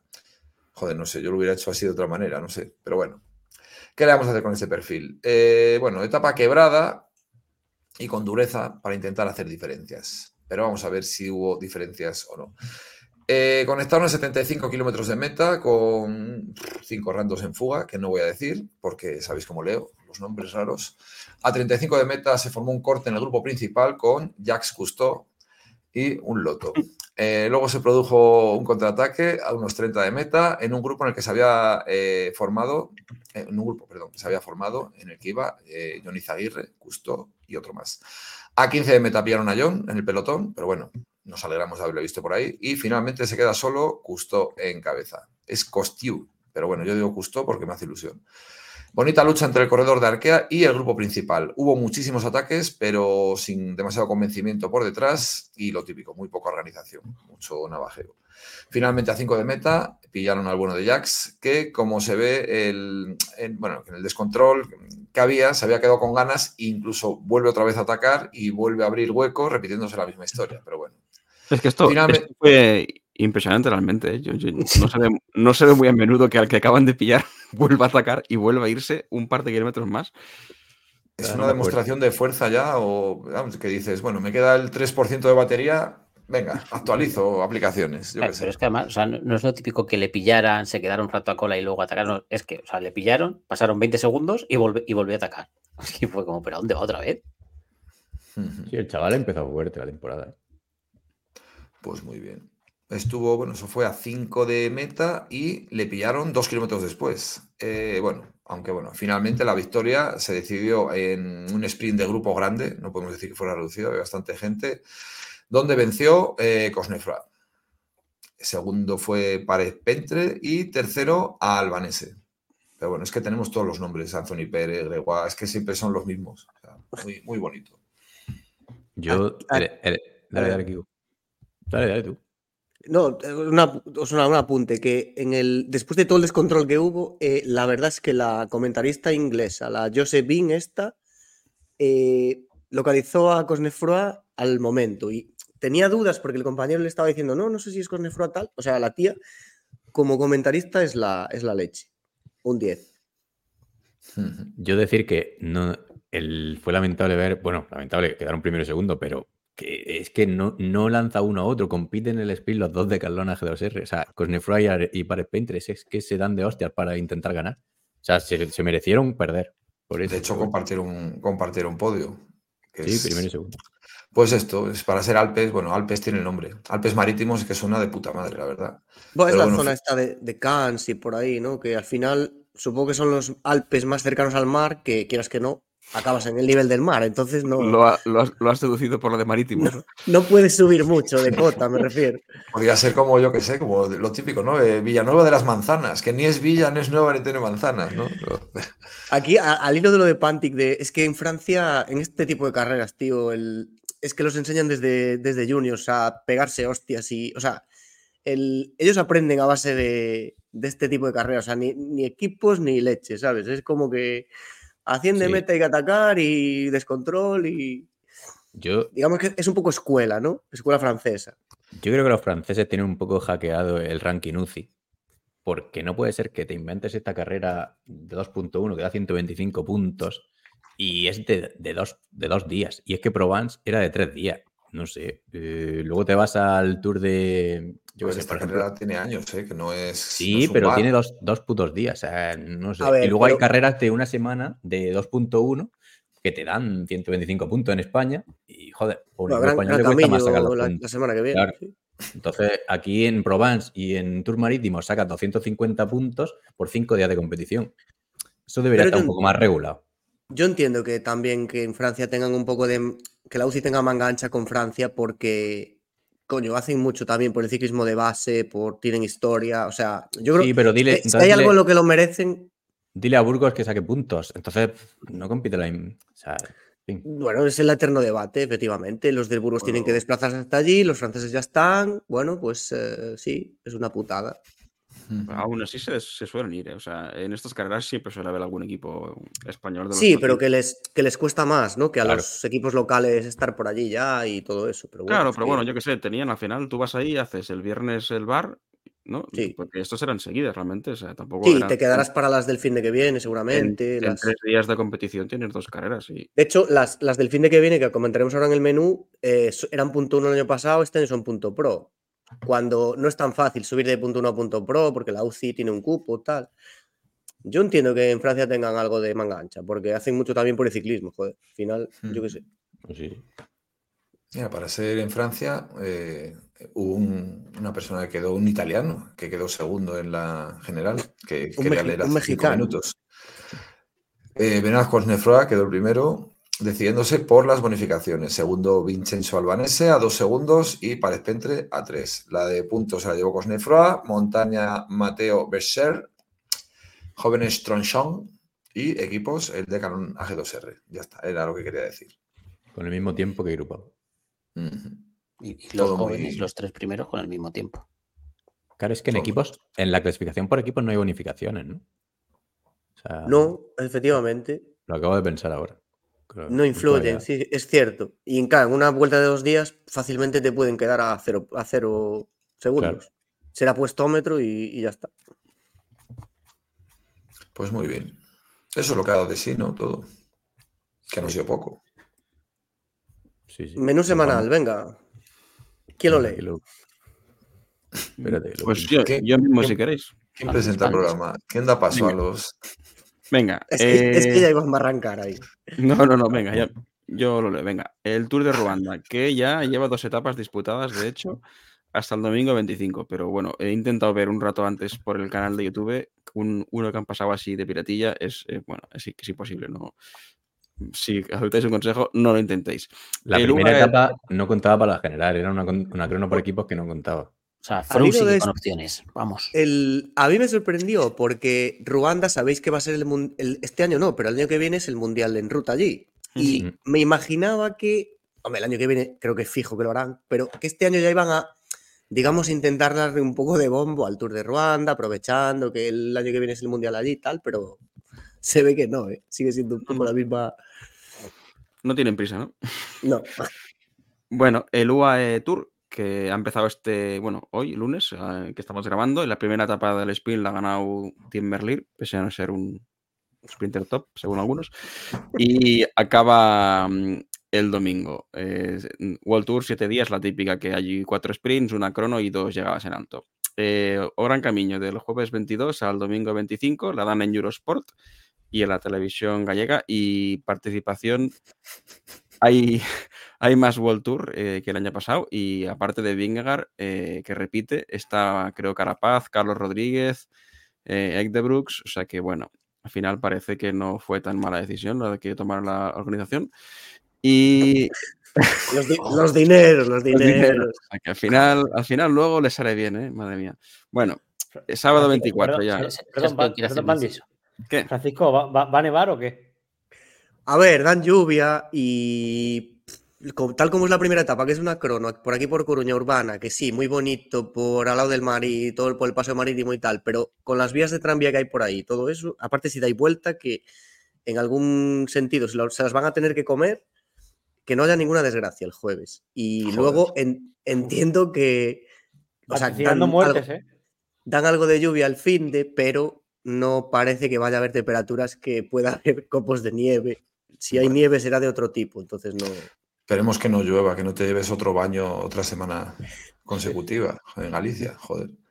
Bueno, Bueno, hemos perdido a. Pantich. eh, no sé por qué, pero le habíamos perdido hace bastante rato, porque todos los silencios incómodos de hoy han sido porque nadie había el timón. O sea, claro. bueno, sigo con el menú semanal. Venga, que quedan aún, porque este fin de semana, el fin de semana que, que viene hay tela, ¿eh? El sábado 24, la Omlop Head Newsblad, Tanto la masculina como la femenina, World Tour en Eurosport y la Fauna Ardèche Classic eh, 1.pro eh, también en Eurosport. Y luego el domingo, la Found Drum Classic, que tenemos estas dos clásicas así francesas que ya se disputó el año pasado, ¿no? Que la, una la ganó a la Philippe, si no recuerdo mal. A ver qué hace este año. Y luego tenemos la Curne Bruselas Curne, que es 1.pro en Eurosport. Y luego tenemos la clásica de Almería femenina, eh, porque ponéis la F, lo sé, que si no, que en principio no tiene televisión. Y la Olno Van Het Hageland, 1.1 también, femenina, que tampoco tiene televisión. O sea que. Es- estas dos están un poco en duda. Igual a Almería la dan por YouTube, pero pff, claro, no lo sabíamos en el momento del menú. Ya, Todo esta bueno. semana sería. Hombre, encima que no hay casi nada femenino, si no las dan por la tele, pues mal. Ya. La otra la dan por Proximus, eso seguro, pero es belga y será geobloqueada. Entonces tampoco. El año pasado creo que la, la dieron por Vimeo o una cosa así. Este año no encontré nada, o sea que lo veremos el fin de. Bueno, Yo no. y Ah, vale. nada, pues Bueno, seguimos con el noticiario, ¿no? al- Alguien lo verá, supongo. Venga, pues Venga, eh, dale ponga la a música. musiqueta. Mijitas y mijitos, con todos vosotros, el noticiario.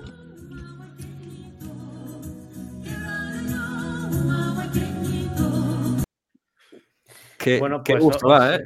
¿No? Cuando suena la música de primera, si no, no hay dudas. Ah, eh, nada, os seguís empeñando aquí en, en- en poner en, en el guion como noticia el tema del ciclocross. Afortunadamente ya, ya ha acabado. Eh, lo siento mucho, pero este fin de semana. A ver, lo tenéis que reconocer hasta los que veis ciclocross. Que ya llegadas a estas alturas, lo coges con muchas ganas de primeras, pero llegadas a estas alturas, estáis hasta el rabo ya de ciclocross. ¿A que sí? Es que cuando yo, cuando yo hablé de ciclocross, yo quería hacer las pruebas UCI, eh, no la del barrio de, de no sé dónde de Bruselas, que al final lo habéis acabado haciendo y poniendo aquí en el guion. O sea Pero que sí nada, Madafaka, no hiperventiles, tranquilo, muy rápido. X2 trofeo de Bruselas. Eh, ganó Iservit, segundo otro belga y tercero un holandés. En categoría femenina ganó Lucinda Brand. En la prueba de la Exact Cross, del campeonato Exact Cross, primero Michael Van Turnhout, que yo creo que en 2027 me aprenderé su puto apellido. Eh, y en categoría femenina volvió a ganar Lucinda Brand. Así que nada, ha sido un año muy interesante de ciclocross, todo precioso, menos Momento. enfrentaba al señor. ¿Qué? ¿Qué? A ver, aquí lo relevante de este fin de, yo creo, es que volvió el Joder. tío, el tío este Tunaerts de su sanción de dos años. Y a ver, dentro de que no lleva nada de competición, lleva dos años sin competir, pues oye, quedó cuarto mm, en ambas Mm. pruebas, no está mal. Entonces, a ver si para el año tenemos otro tío más de estos belgas ahí, bueno. Perfecto. Perdón, me comentan por la interna, sí, una cuestión. Eh, ¿te ha parecido relevante este apunte? Yo estaba pensando en hacer un juego de palabras con, pues, con la, la tercera de la última carrera, que fue tercera, no, la ponen como que fue la peor, pero no. Bueno, Con Ana Marie Worst. eso Pero, es. eh, O sea, entiendo que se tiene entonces- que casar con Winner, Anacona. ya compensan. Tunaers entiendo que ya, ya se le acabó la sección entonces. O como. Sí, Hombre, o ha vuelto de incógnito. No, es que yo- No. como hablamos, como hablamos hace poco, pensaba que sería. No, no, más- cum- más tiempo. cumplió dos años ahora en febrero y bueno, se le es mayor, una ¿no? putada que volvió, volvió, volvió justo en febrero, que es cuando acaba la temporada de ciclocross. O sea, es una putada que no lo hubiera, no lo hubiera sancionado en noviembre, pero bueno. Ya, la- verdad Ya, la verdad es que sí, porque va a haber para una carrera, pobrecito mío. Sí, sí, una jodienda, pero bueno. el Oye. Bueno, pues nada, para desasosiego de Madafaka, creo que por este año ya damos con por Adiós. Tu, tu, tu. Hasta nunca, ¿no? Joder, me cago Bueno, en pues eh, vida. en, en septiembre, octubre, más. Venga, eh, siguiente noticia. Volvemos con el temista del One, Shake, One Cycling, la ¿El tenista? Superliga Ciclista. ¿Tenista? Sí, sí, Yo, sí, yo también he entendido tenista, sí. Has dicho tenista, No. sí. No, pero es porque mi inglés está a un nivel que no comprendéis. Bueno, si alguien quiere compartir algo, que lo comparta. Si no, yo voy leyendo que es de lo poquito que más o menos se hace, ¿vale? El director del TDF, eh, Christian Pruzón, otro TDF. puto coño. Ah, pero aquí- ah, coño, pues no me pongáis aquí abreviaturas, cabrones. El, el caso es que cuando he oído el nombre digo, ah, coño, pero no lo había entendido. Claro, el- Bueno, pues nada, el director. Voy a leer qué es lo que sé hacer. Pero si me ponéis siglas me pierdo. Nada, el director del tour eh, dice que no está interesado, que no, no es nuestro proyecto. Cada vez que el ciclismo ha intentado transformarse únicamente con dinero, ha fracasado. Dice que la mayor fortaleza del ciclismo es que es un deporte gratuito, no será para verlo, para las personas que se encuentran al costado de las carreteras. Eso debe quedarse. Buscamos televisiones gratuitas, como la gallega, a ser posible públicas, ¿ves? Para ganar dinero teniendo muchos espectadores, cosa que es un poco contrasentido, pero bueno. Hemos tenido problemas con el público joven, hay que buscar algo más dinámico. Y aquí, bueno, pues realiza una interesante reflexión sobre lo que le interesa a la juventud hoy día y si el ciclismo debería transformarse para atraerlos. Y creo que aquí habéis puesto un tuit que quizá podamos compartir o quizá No, no, no, no. Es el, el tuit es el artículo de la entrevista. Ah, es el artículo. Ah, sí, ya veo que os perfecto, habéis leído el perfecto. noticiario de puta madre. Vale. Perfecto. sí, sí, Venga, muy bien. silen- silencio un momento. Esto, eh, o sea, al hilo que lo que dijiste de la televisión, que yo creo que es el punto importante de lo que dice Proudhon, y es que eh, ellos buscan teles gratuitas, France TV o como se llame allí, y pasa lo mismo aquí en España con Teledeporte, la primera, tal. Y es que ellos lo que quieren es llegar a muchos espectadores, es decir, al final venderle a un patrocinador que tus tres o cuatro o cinco etapas clave tienen millón y medio de, mm, de, bueno, de audiencia aquí en España, por ejemplo, no sé en las cifras en Francia, serán, serán mayores, supongo.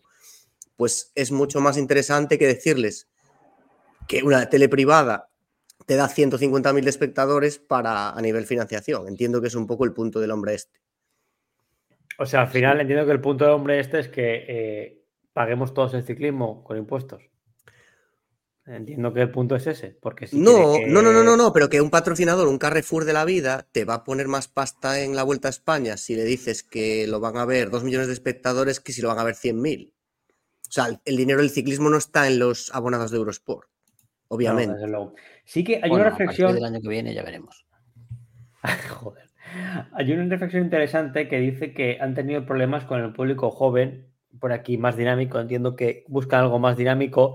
Y, y no quiero volver a la turrita de antes de la UFC, pero es que justo la UFC es el ejemplo perfecto de lo que hoy en día se busca en la televisión, de cosas cortitas que duren 4, 5 o 6 minutos, que la gente al final pueda consumir en- en forma de píldoras y que puedas ver cuando quieras. Y justamente el ciclismo es todo lo contrario, pero al final Claro, yo es que- entiendo que es la fisonomía de cada deporte. Hay cosas que tú no puedes forzar, no puedes meter etapas de 15 kilómetros. Claro. Hmm.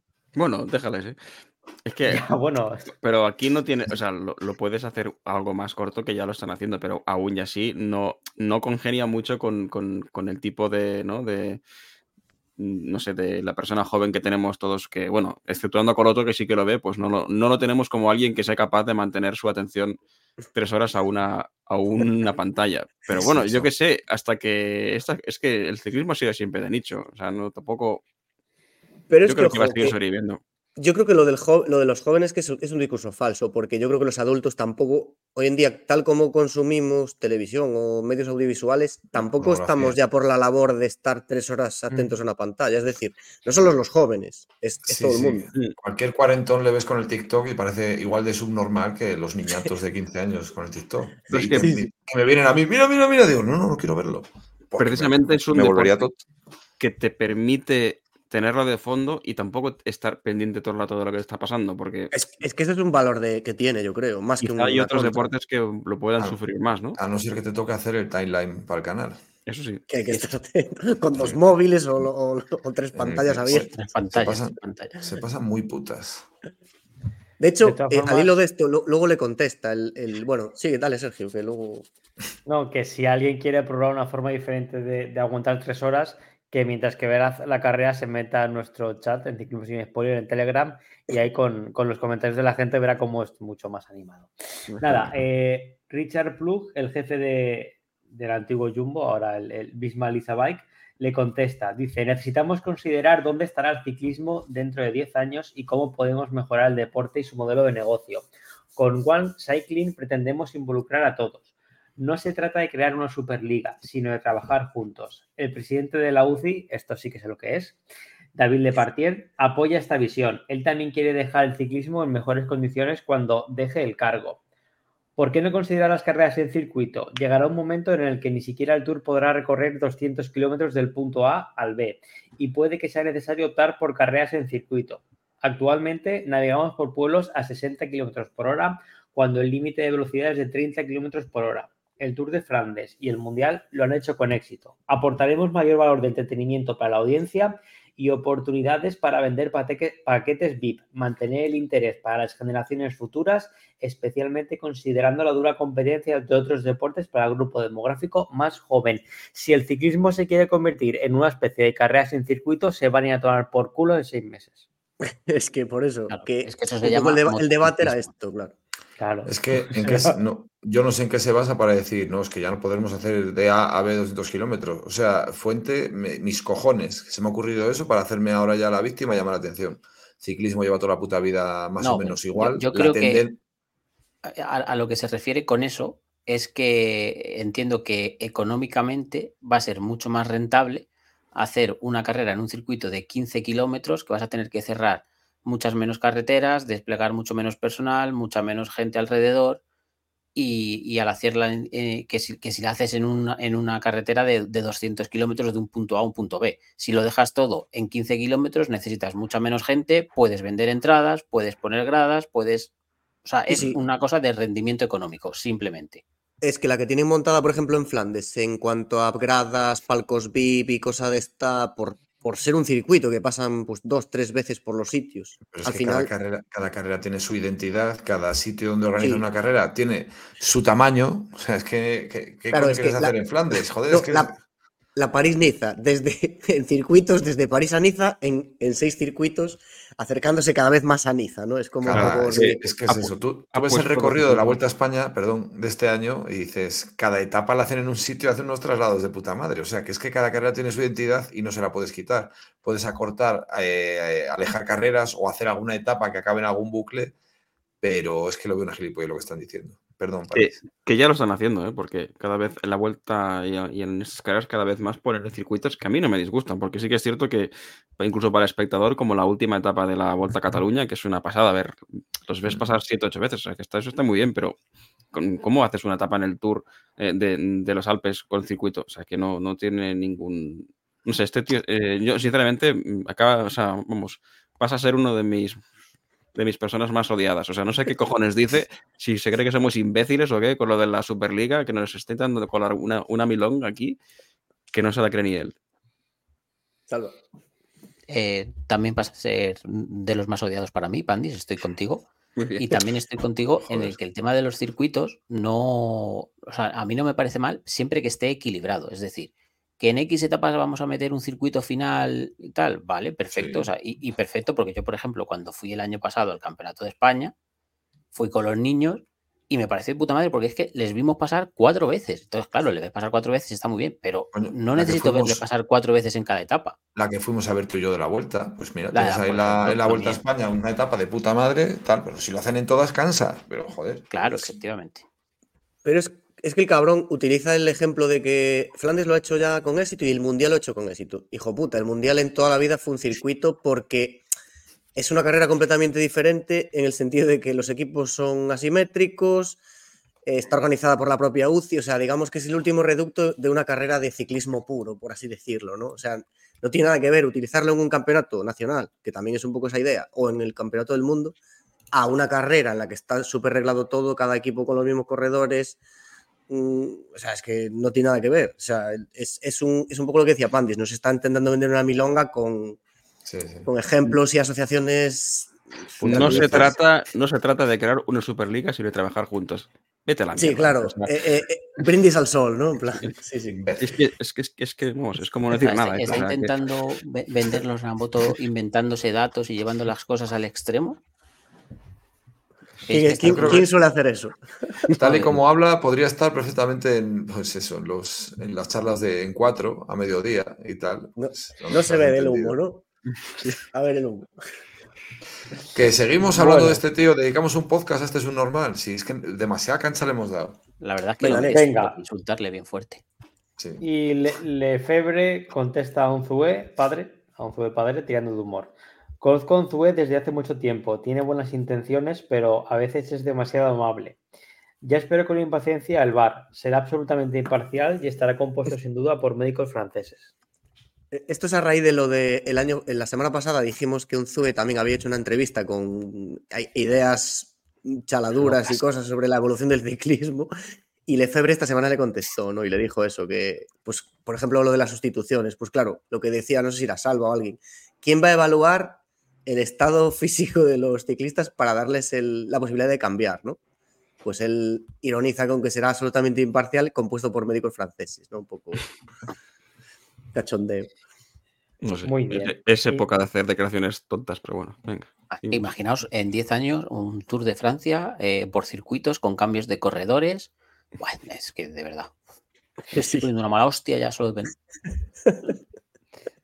Uf, Pues además madre. piensa que para verlo tendrás que pagar Eurosport. Se te están hin- hinchando los huevos, Alba, ¿no? Venga. Ahí estaremos Sí, sí, diciendo. sí. Yo creo que ya van a hacer un plan anual, ¿eh?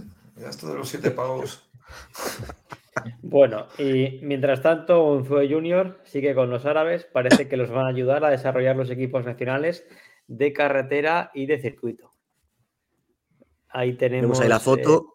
la noticia que espero que esté traducida, sí, por lo menos esté traducida al inglés, porque el egipcio, lo de arriba, no lo entiendo.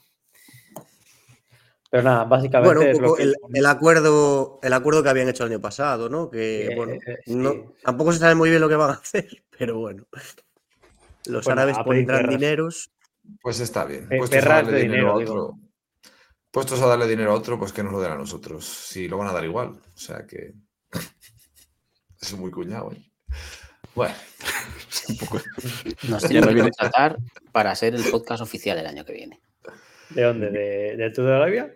Del Tour de Arabia, de Oman y de UAE Tour. Nos, que nos Yo creo- que- yo creo que los que más nos querían patrocinar eran en Bahrein, me parece. Yo creo que son los que más dinero quieren aquí aportar al podcast este. Por Muy lo que bien, sea. Pandi, si, si puedes eh, silenciar a Madafaka, te agradezco. Venga, continuamos con nuestra sección semanal de traiciones, eh, otra más en Bora, tras una entrevista a Roglic en eh, Roller. Si la, no sé si tenéis aquí... No, no, no, no. Con que lo leas una vez, vale. No hace falta que. No, no, no a Tampoco entiendo eh, no. La, la parte de traición tampoco la entiendo mucho, ¿eh? por lo que dice luego. Ah, pues me imagino que esto lo habrá escrito que no lo ha escrito, pero bueno.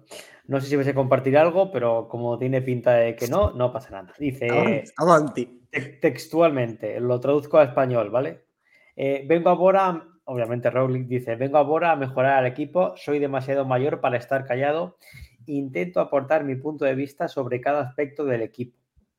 Y luego, en rememoranzas de su juventud, dice, el salto de esquí me ha enseñado a vivir para algo cada día, cada hora. Esto me ha ayudado en el ciclismo. Me aburrí de los saltos de esquí, tenía 22 años y no era campeón de nada y sentía que tenía algo más en mí y quería probar otro deporte. Cuesta abandonar el mejor equipo del mundo, pero no quería pensar en un futuro que no había intentado ganar el Tour por todos los medios. Quiero ir al Tour preparado para ganar. Pues ya es tarde. No hay otro objetivo en la temporada que no sea el Tour. Si tengo que sacrificar carrera, carreras, las sacrificaré. A veces quedo más satisfecho de mis derrotas que de mis triunfos, pero a veces te ves derrotado por 20 segundos y realmente te lo tomas como una victoria moral y estoy igual de orgulloso que si ganase. Ojo aquí a el Mikel Landa esloveno, ¿eh? Muy loser esto, ¿eh? Sí, a mí, si me permites, es un poco mm, unas declaraciones un poco bipolares, Sí. ¿no? Porque te está diciendo mm, que como, no sé, como super ambición, ¿no? De que lo deja todo para ganar el tour y de repente dice, bueno, pero a veces quedar segundo también está bien. ¿eh?". Entonces, no Sí, sé, pierdo Roglic, 90 segundos. Cu- Cuando dice que va a sacrificar carreras, se referirá a que intentará no matarse en las carreras previas al Tour. O sea, no Ah, Ya no sin- competir allí, ¿no? Ese tipo de cosas que suele hacer el señor Primo Roglic. Muy bien. Y luego continúa diciendo, fui a la vuelta del año pasado a ganar, me pagan para ello, sacrifico mucho tiempo para prepararme y el objetivo era la vuelta, pero luego soy parte de un equipo y me alegro de la victoria de mi amigo Sepp Kuss. En vuestra cabeza imaginad que esto leo con acento eslovaco, ¿vale? Digo esloveno. Tras la vuelta me pregunté, ¿qué estoy haciendo aquí? Y lo mismo nos preguntamos nosotros. Gracias a la derrota del Tour en aquella crono, gané el Giro en la crono. Recordemos que le ganó el Giro a un ex ciclista. Me he enfocado mucho en mejorar en crono. Estupendo. Cada éxito es parte de muchos fracasos. No importa si gano o pierdo, me enfoco en cruzar la línea de meta lo más rápido posible. Esta mentalidad me ha ayudado a afrontar el fracaso. Ah, una entrevista muy, muy triste. Es decir, es una típica entrevista que te podía firmar, que te podía firmar Mojori, pero un, campeón no te pone, no, no puede firma el, el húngaro ese que sale con la taza, con la risa triste, ¿a que sí? Parece que es el que lo está diciendo. Joder. No sé, que me la traición por algún lado. Pero supongo, sí, Salva, yo creo, o sea, supongo que será por lo de, digamos que confirma un poco que la vuelta el tío quería ganar y nada de, o sea, que le jodió tener que eh, hacer equipo con Kus, digamos, para que respetarlo, vamos. Pero eso siempre lo ha dicho él, desde el minuto uno. Sí, pero... Están poniendo un meme ahí. Dale, dale, Pablo. No sé si... Roglic. no sé si recordáis que yo creo que Roglic dijo en algún momento que ya lo tenía pensado lo de irse de equipo antes de la, de la vuelta, que no era por lo de la vuelta. Y las declaraciones que están que, que, hemos leído parece que deja claro que el, no sé, que lo de la vuelta sí que le influyó mucho para, como mínimo le influyó mucho. Hostia, pero tal vez se lo estaba pensando. El, detonante, ¿no? Digamos. Roglic, desde que Vingegaard ganó el Tour, eh, se tenía que haber ido el Jumbo si quería hacer algo en el Tour, pero es que ya desde el, primer año, o sea, yo no sé qué más, qué, qué, qué hizo el segundo año ahí, y todavía lo dudaba en la vuelta. Bueno, ganar el Giro, pero claro. Sí, pero es que, joder, que se tenía que. Él, él no quería ganar, él quería ganar el Tour. Si te, has ganado el Giro, pues te lo has llevado. Como, igual que sí, pero a lo mejor él, en su cabeza decía: si gano el Giro y luego gano la vuelta, eh, tengo. O sea, tengo como justificación para ir al Tour diciendo que no voy a hacer, no voy a hacer solo de gregario de Vingegaard, sino que tengo opciones de ganar el Tour. Sí, como Barrichello en Ferrari, igual. y, cuando en la vuelta no le dejan ganar a Kus, dice, coño, si en la vuelta no me dejan ganar a Kus, en, el Tour es que no voy a estar ni cerca de poder intentar ganar a Vingegaard. Bueno. Él tenía que ser, pues, hombre, Bora es un equipo grande, pero vamos, la cosa de mejor ser cabeza de ratón que cola de león, pues ahí está claro. Es que te tienes que ir de ahí aunque vayas a un equipo que esté menos armado para ganar un tour, porque van a ser peores, pero van a trabajar para ti. Bueno, tú ahí vas a acabar trabajando para mí. Blasov, Hindley, Daniel Felipe. A ver, a ver. Pasemos. Bueno, pues pasamos de una entrevista a otra, en este caso a Sepp Kuss, que dejó perditas como veo titulares que dicen Sepp quiere ganar el Tour, pero todo el mundo quiere ganar el Tour, incluso un velocista lo quiere ganar, pero tampoco me engaño ni soy poco ambicioso. Bueno, yo creo que ya le regalaron una vuelta y ya va bien. Si mires equipos como UAE u otros equipos, tienen muchos líderes y siempre necesitas un segundo jugador que pueda jugar con múltiples cartas desde un punto de vista estratégico en la primera y segunda semana. Podría ir Pero ¿cómo voy a poner acento americano si me cuesta leer en castellano? Joder, pues podría, ir en cualquier dirección. Uh. Podría ir en cualquier dirección. Creo que en Cataluña seremos Cian y yo. Él está en muy buena forma de cara al Giro y solo tenemos que decidir cómo le va. No vamos allí como favoritos absolutos, pero ambos podemos intentarlo. Luego en el Tour intentaré ayudar a Jonas. No perderé tiempo a propósito, pero le ayudaré. Y luego ya veremos en la vuelta. Bueno, pues creo que al final lo último es, lo, más realista, ¿no? De que al final tiene claro que al Tour tiene que ir a ayudar a, a, Sí, pero lo de no perder tiempo a propósito es como un poco. Es que yo creo. Que, la galería. Yo creo que vieron en la vuelta que la carta de Kus sin, que no se abandone para la general es una carta que tácticamente les, les interesa, y que eh, tiene tan tal equipazo eh, para la montaña Jumbo que mm, tampoco necesita que esté Kust al lado del rato de Vingegaard. Es, muy probable que en el grupo final queden uno o dos más compañeros hasta muy al final con él, o sea que tampoco hace falta. Puede, hacer un poco como Valverde cuando trabajaba para cuando trabajaba para Nairo. O sea, estás ahí, pero no te dejas caer al final a la hora de soltarte sino que llegas ahí. Entonces el top 10 está asegurado y en el caso de que Vingegaard falle, le tienes ahí bien colocado. Ahora, ¿en qué se traduce eso? Pues que no vas a tener a un Cus 100% al día siguiente para sacarte las castañas del fuego en el siguiente puerto. Pero bueno, yo creo que eso no es ninguna novedad en estrategias de equipo con un líder claro y un posible segundo líder que no se despiste. O sea, que eso lo ha habido toda la vida. Y Cus ha ganado la vuelta por lo que le ha ganado, pero es que yo creo que tenía ya algún top 10 por ahí en alguna grande, así de, pero de simplemente de dejarse llevar o estar cerca del top 10. O sea que no, yo no veo nada nuevo ahí. Yo. ¿Qué más? Muy bien, pues nada, como lo acabas de mencionar, Madafaka, eh, pasamos a comentar la última noticia del ciclista guatemalteco, Nero Quintana, que al parecer, eh, muy 2019, 2020, perdón, se ha contagiado de, con el coronavirus y desgraciadamente no va a poder ir eh, a Gran Camino. Que vamos, eh, con el nivel que ha mostrado en el, en el, Tour de Colombia la semana pasada, pues es una lástima perder al principal favorito. supuestamente en Colombia no dio buen rendimiento porque ya estaba contagiado, pero. Ya, vamos, o sea, que no la temporada y, ya está con Suena un poco excusa. ¿no? No tiene nada que ver tampoco con las cosas extradeportivas ¿no? que le están afectando alrededor y que a lo mejor Movistar. Pero sería, pensar mal. Este se va a meter un frum, pero vamos, en fin. ¿Alguien quiere comentar algo más de.? ¿No? ¿Pasamos? Venga, pasamos. Sí, mejor. Eh, como ya adelantamos en el episodio 81, eh, Taco Van der Horn está bastante fastidiado. Intermarché ha actualizado el parte médico y pinta bastante mal, es decir, según lo previsto. Se ha incorporado algún entrenador del equipo, pero su vuelta se ve lejana por ahora, ya que él dice que no es capaz de completar un, entrenamiento con el grupo al nivel eh, que, que, debería y tiene que acabar entrenando solo. Él intenta ser lo más útil posible para el equipo, pero desgraciadamente por el momento pues sus lesiones no se lo permiten. Puedes recordar si quieres al, público. El aspecto que, tiene no es, no es gran cosa, ¿eh? Pues es una pena, este chico. Que digo si queréis recordar a los oyentes qué lesión, en qué consistía la lesión que se hizo.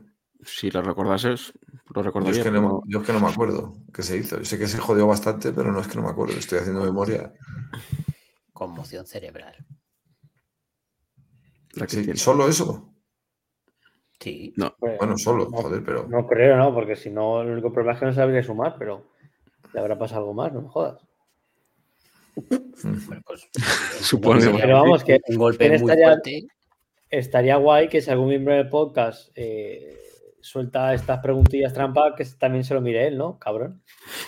Es que yo me contaba como que lo sabéis alguno. esto, se puede editar, ¿no? Sigue recuperándose de su conmoción cerebral. Ya está. O sea, que fue un golpe muy fuerte en la cabeza y que por lo que sea, pues no termina de. O sea, que cuando hace esfuerzo se marea, eh, no, que no se encuentra bien. No termina de funcionar eso como tiene que funcionar. Sí, sí, sí, hostia, pero que joder, que tuvo que. Tiene que haber algo más, no sé. Él se golpeó, yo por lo que creo recordar, se golpeó la cabeza contra, contra un bordillo eh, cuando se cayó. Y bueno, simplemente él sí que decía que tenía la, conmoción cerebral que lo persigue, pero es que esto lo decía ya en, en 2023. Pero no sé, de, aquella decía que al mayor eh, esfuerzo que, que, volvía a tener molestias en los esfuerzos en los que le subía la frecuencia cardíaca. Entonces, nada, eh, son temas de dolores de cabeza, concentración y ya, pero joder, es que suena más a algo más psicológico a lo mejor que, no sé, Mm, o, eso, que le ha quedado alguna vena pinzada en la cabeza y no sé, pero Me imagino que haría algún, algún test de típico, pues cuatro o cinco horas de esfuerzo intentando simular carrera y, las tres o cuatro veces que lo habrá intentado no ha podido, o sea, o ha sentido cosas y, los médicos dicen que aún no está para volver, me imagino. Ahora, es que, pero, pero... Que, que cada cosa tiene su nombre. Conmoción cerebral no es lo que está diciendo este hombre que le, que le pasaba. Es que estoy leyendo noticias de la recuperación que dice que no podía ni caminar, ni leer, ni hablar por teléfono, ni ver la tele. Hostia, eso no estamos hablando de una conmoción, es que este, este, tío la ha pasado. Sí, se quedó, sí, un poquillo, sí. Por eso te digo, que, es que conmoción cerebral es lo que tienes cuando te caes en casa y te das golpe la cabeza y tomas un paracetamol. Es un eufemismo. Ya de hecho, en la imagen del Intermarché no parece muy cuerdo el, hombre, porque tiene una cara de loco el tío. Tampoco tenía buena cara cuando corría, o sea que, pero bueno. Joder. Pero bueno, todos. A ver, yo, ¿eh? cuando dimos la otra noticia, hace las, no sé, en el programa 90 o por ahí, o no sé, hace unas semanas, él, salía él, yo creo, en un mini vídeo hablando, y la verdad es que se lo está tomando con más o menos humor. No se le cae la baba cuando hablaba. Pero, pero, sí, que, sí que se ve que está jodido porque, coño, este tío aún tenía. Mira, joven, joder. Sí, coño. Si no puede volver a máximo nivel, es un putado. Y aparte que era muy bancable como corría, la manera de correr y tal. Sí, sí. Sí, era muy rollo lazcano, ¿eh? ¿A que sí? Salvando diferencias, porque lazcano Sí, es bastante, sí, sí. Sí. Bastante parecido. trotón, guerrillero, generoso, fuerte, guapo. Venga, seguimos. Ya, venga.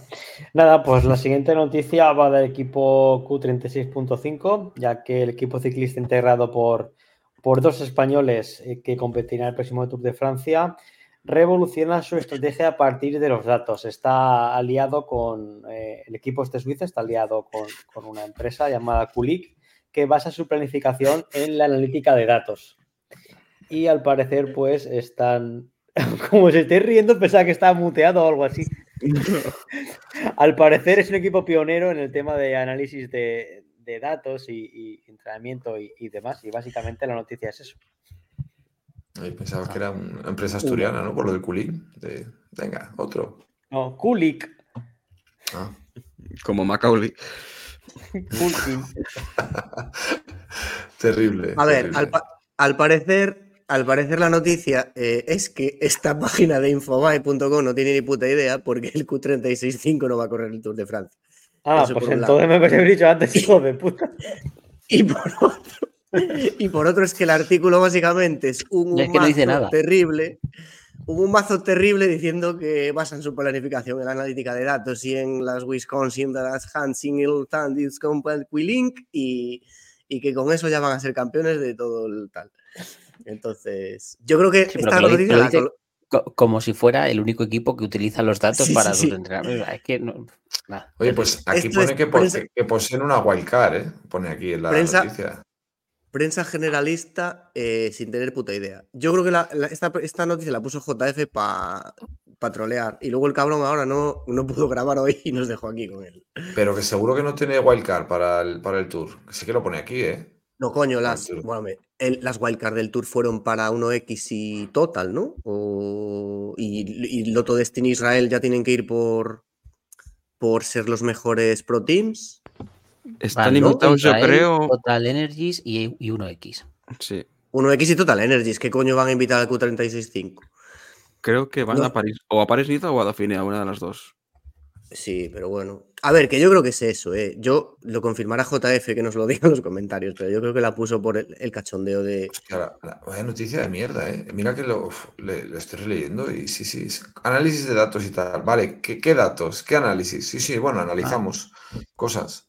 Que no dice nada, no dice nada. Es, es terrible. Un, humazo puro. Pues venga, la siguiente. Bueno, y a la vista de que mis queridos compañeros eh, intentan dejarme continuamente en ridículo, a partir de ahora me voy a inventar todas las noticias que quedan. Nueva aplicación de una cuenta anónima en Twitter para seguir el ciclismo élite sub-23 español. Ahí, mantener el silencio. Pues nada, hay un Mm. Es link, que pero ah, como os habéis pasado dar, de, pues, de noticia. Sí, es que Kiko ha compartido la que no era, creo. ¿no? Eso, ahí, ahora. no pasa nada. Esa es la, la- la noticia. Pues nada, le dais ahí a la aplicación, A ver, aquí- os lo descargáis y a ver qué sale. Deci- decir que esta, esta cuenta, el muga.cloud eh, en Twitter, eh, es muy interesante porque hace aplicaciones para no solo esta que estamos aquí promocionando, sino que también hace como los live center de, de Fair Cycling de muchas de las, de las carreras que, está viendo. De hecho, el Fair Cycling ahora tiene como un live center como Pro Cycling y las, las gestionan a través de, este, de esta cuenta, que es anónima, no sabemos quién es, y, y, y os, y- os No animamos sé. a, que, a que lo sigáis. Yo, yo recomendaría que se descarguen la de esta, sportbike.es, que yo se la escuché a los de Biquineros y está de puta madre. No está mierda para su 23 que no va a haber nadie. Tienes aquí de eventos, el calendario UCI, las cicloturistas, el tiempo que vas a tener, altimetrías, eh, resultados, globeradas y demás. O sea, tú te vas aquí a Ah, eventos y te encuentras marchas, cicloturistas, la de calendario abierto, calendario UCI y tal. O sea, tienes desde las carreras que vas a poder ver en la tele hasta las cicloturistas de tu pueblo donde se van a celebrar y está muy de puta madre. Así que eso. De todas formas, bueno, para el calendario sub-23, que es muy importante, pues si sois amigos de Coloto o yo qué sé, os va ese rollo de gente que no conocéis nada, os descarguéis esta puta mierda. Sport Bikes, chicos. Sí. Y no nos llevamos nada. Pero bueno. Si quieres leer un poco el guion, digo el chat, también estaría bien. Venga, sí. No estaría mal. Bueno, eh, opiniones, opiniones de integrantes al margen desde la cúpula de, de CSS recomendamos la aplicación de, de la noticia, que si la puedes volver a, a recordar, Kiko, ¿cómo se llama? Sí, el, es, eh, el, pelo- el pelotón es en Apple Store y el Play Store y la cuenta de Twitter arroba elmuga.cloud.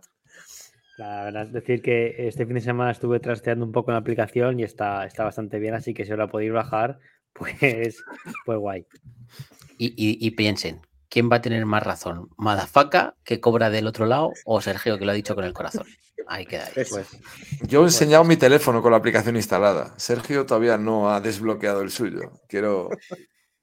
pues es que lo tengo, lo tengo en el cuarto y no voy a entrar a despertar a mi señora para enseñar una aplicación. A ver, porque no existir. la morir. aplicación esta no dudo que esté bien y seguro que da muchísimos más datos de la que ofrezco yo. Lo que pasa es que, claro, a ser tan específica, tú imagínate una aplicación para sub 23, otra para élite, otro para máster 40, pues a lo mejor ya, no sé. Pero bueno, cada uno los, los gustos que tenga. O sea, esto como todo. Bueno, pues eh, muy bien, cállate. Venga, eh, fichajes y rumores. Eh, Kung dice que Willier, la marca de, de bicicletas, esta sí que me la sé, le hará un Fórmula 1 para los Juegos Olímpicos de París. Eh, que dé gracias si no se la roban antes. Pues nada, que le van a hacer una bicicleta y con un poco de suerte, pues igual no se traga una valla o algo así. No, pero como, como han dicho que va a ser en circuitos el ciclismo a partir de ahora, pues se van adelantando. Pues, pues nada, eso. Bueno, Eh, eh, ¿Sabéis? Os digo un dato curioso antes de nada, de Willier. bueno, si es necesario. Eh, se originó como un acrónico de la frase eh, Vitalia liberata e redenta. Es la abreviatura de Viva Italia liberada y redimida. De De ahí las épocas li- estas de guerra. Willier, Liberata Willier, ¿no? Efectivamente. Así, los que tengáis una Willier, cuando vayáis a tomar café, pues podéis fardar de eso. El que tenga una Triban, que se joda, no, no os de nada. Ya.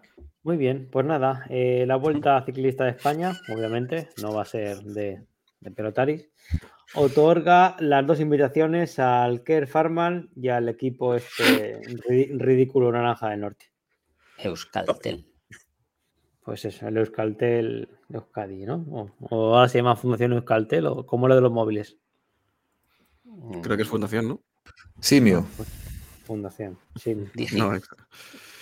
A ver, aquí, eh, básicamente, por resumir, la, Más resumir más de lo que ya he hecho. la, famo- la famosa rotación esta de equipos, ¿no? Que el año pasado habían ido Caja y Burgos, este año se quedan fuera. No, bueno, se quedan fuera. Sí, se quedan fuera. En, 20 en el 22 habían ido Burgos, Kern y Euskaltel, que os acordáis que podían invitar a tres. En el 21 Caja, Burgos y Euskaltel. Y en el 20 Caja y Burgos. Entonces, bueno, digamos que un poco les tocaba por, por rotación, pero eh, por mérito deportivo estamos todos de acuerdo en que Euskaltel nos- no da los mínimos que debería un equipo participante en una gran vuelta, yo creo. No sé, no sé si estamos todos de acuerdo, igual me adelanté. No, no, totalmente de acuerdo. Y todos sabemos que van por lo que van, pero bueno, no pasa Pero- nada. pero- Pero te diría que ni Kern Pharma últimamente. O sea, es que me parece que los que Claro, pero mejor sí. lo están haciendo son los otros dos últimos, Sí, el, el sí. último año. Sí, sí, por eso es que. A ver, yo entiendo que haya que cuidar a los cuatro equipos que tienes procontinentales o proteins o como se llamen, pero uf, claro, es que se hace duro. A mí me parece un insulto como gran fan del Caja Rural, por lo que todos sabéis, así que estoy de luto prácticamente. Sí, porque este año iba a ganar una etapa en la vuelta, ¿no? Sí, siempre lo he dicho. Oye, igual, ojo, que igual, igual fue la gafada esa, ¿eh? Joder, colega. Una putada. Para mí, a ver, Caja Rural, eh, bueno, es que no hace tanto que han salido. eh, Lazcano ha venido de ahí, o sea que no es el boom que tenía antes. Obviamente no tienen la calidad que tenían antes, pero para mí sigue siendo un equipo mm, que debería de ser un fijo en, en la Vuelta a España y que rotar a los otros tres. Para mí, a día de hoy. Por, ya solo por, por la historia y por la calidad de los corredores que siguen dando, que sigue saliendo de vez en cuando algún corredor que salta que, sal- que da el salto y pasa a otros equipos. Joder, Gonzalo Serrano. Es que hay un montón, macho. No. Pero ya. Eso es, me da, No, me da gran y- pena y pesar. Aparte de, de mi animadversión al Euskaltel. Y además porque tiene unas cuentas eh, nóminas remuneradas de puta madre. Bueno, y tengo dos hipotecas seguimos, con ellos. Seguimos con el calendario de, de Van Empel, que ahí lo tenéis. eh, la Game Bebelgem, la Ronde Van Blanderen, la Asten Gold Race, uf, la Flecha Balona y la Lieja Bastón Lieja. No sé Bueno, qué esa- Sí, es- esas dos últimas eh, son, son Ah, po- una podría, podría. Depende, depende cómo se le dé la cosa a la muchacha, irá o no irá. Muy bien. Esto, aquí esta noticia la guardamos para una, una factura JF que dijo que, que aquí hacíamos poniendo calendarios de randoms y ya le soltamos con lo tuyo ahí un poco como locazas de FEM. Que esta tía, a ver, eh, aún tiene que demostrar mucho en carretera, pero en el equipo que está y con el motor que tiene no tardará en que haya resultados. Yo creo. Sí, no sé sí. si ganar una de esas, que son carrerones, pero bueno. Veremos. Y continuamos con noticias interesantes de verdad, y es que el ciclista Bouke Mollema ha sido capaz de correr en la Monaco Run, que es una carrera a pie de 10 kilómetros, en 31 minutos 40 segundos, lo que viene siendo a 3.09 el kilómetro, lo cual es una puta barbaridad, con perdón de la expresión.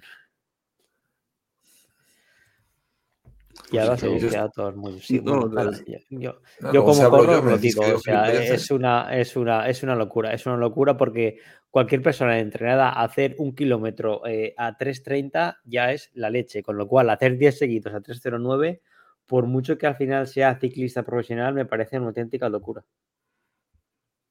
Bueno, la verdad que los ciclistas profesional mm, ya últimamente igual tiene que cambiarse de deporte, ¿eh? Ojo. Sí que tenemos Bueno. unos cuantos. Hay una lista bastante así guapa, ¿no? De, de ciclistas que son bastante runners, ¿no? Tom sí, sí, o incluso el propio Renko Benepul también tiene unos tiempos así bastante decentes, ¿no? Y Adam, que era Adam Yates, bueno, los dos Yates. Sí, eh, Michael- Yates, creo que hizo una, un- una maratón hace no mucho, en dos horas y algo, o sea, también de Mira, puta madre. 2.58 estoy leyendo yo por aquí. O sea que tela. Y Michael Woods es que de hecho venía del atletismo, ¿no? O, o no, o me estoy ya colando yo mucho. Pues Michael Woods tenía también, mira, un 1500 No en 339. Hostia puta. No recuerdo, pero es una, es una, es una barbaridad, es una barbaridad. Y, y al final sí que es cierto que el ciclismo, pues tra- tra- trabajar mucho también la parte aeróbica y demás, que lo puedes aplicar en, en, en atletismo, pero al final son deportes bastante distintos. O sea, muscularmente, no sé, me parece una locura, de verdad. Es, hostia, por eso el triatlón es tan duro, ¿eh? Que, joder, yo lo he comprobado mis propias carnes, ¿eh? De, de- de estar eh, meses a lo mejor sin salir a correr nada, porque yo corro una mierda, y el día que sales, aunque estés de la bici, es que son las piernas, pero te duelen en sitios que no sabías que tenías. O sea, es increíble. O sea, el primer día que sales a correr después de un tiempo, por muy ciclista que seas, no, no, es un grupo totalmente distinto. Es un dolor, una nueva forma de dolor. Mo- Mola que incluso en la maratón lleva ropa de Lidl. Ah, sí, sí, el tío va, va- va como una- unas pintas de globerazo terribles, también en, el, en corriendo. ¿eh? Espectacular, no me había fijado en eso, eh, hostia, pero sí, sí, buena punta salva.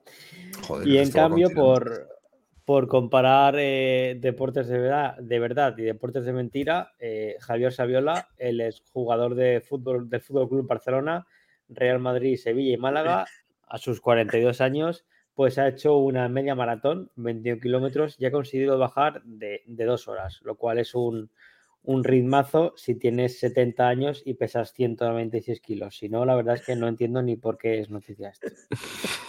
Bueno, es un poco, era un poco el contrapunto de la gilipollez, ¿no? Sí, De, Ya, ya. de hecho, el primer comentario de- del tweet lo tenéis ahí, Tiene que es muy puta cara de conejo que no puede.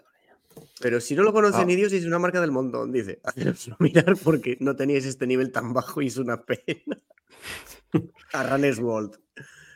Ah, bueno, y desde, desde aquí eh, quiero saludar a Sergio Justos, que ha hecho el- este domingo pasado, hizo la maratón de Sevilla y ha tenido, tuvo problemas en la- el último tercio de carrera y bueno, no, no le salió como él quería. Estaba corriendo, si alguno le seguís en Strava, a cuatro, cuatro pelados, incluso bajando de cuatro, y en el kilómetro 26 empezó a tener, no sabe exactamente de qué fue, si problemas de alimentación o de hidratación o lo que sea, y uf, petó, pegó una petada de tres pares de cojones. Y aún así, bueno, le ha salido a 4.34 la, la maratón, pero que lo estaba haciendo bien y que está hecho un puto máquina y le saludamos desde aquí.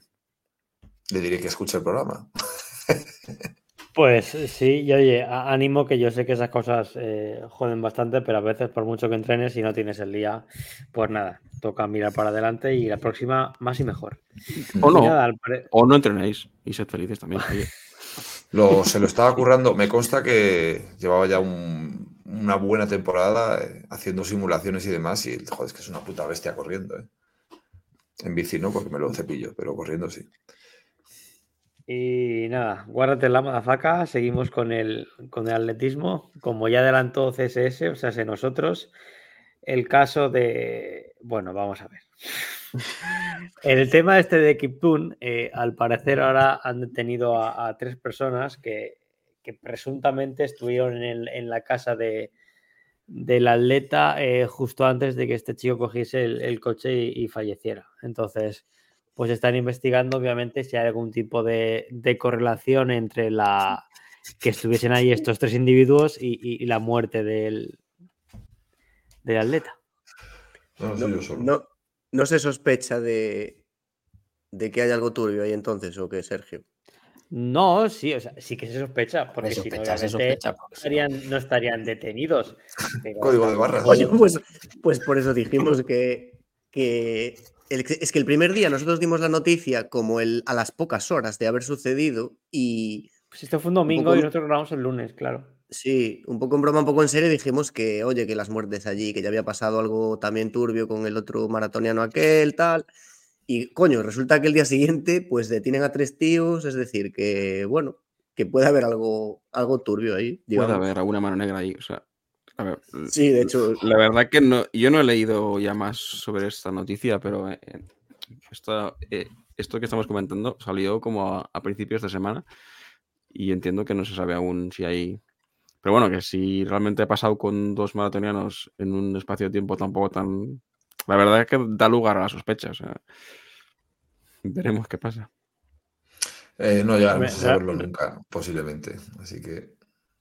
Realmente, si te lees la noticia, eh, no pone absolutamente nada. Simplemente que, Pues como que, se, que se detuvo a estos, a estos, tres, eh, estos tres hombres para, para interrogarlos y, y punto pelota. O sea, no claro, no, no puedan decir aún, claro, igual aún O- está en bajo o- investigación este. Sí, Claro. sí, no sé si es que no pueden o es que no hay nada, pero bueno.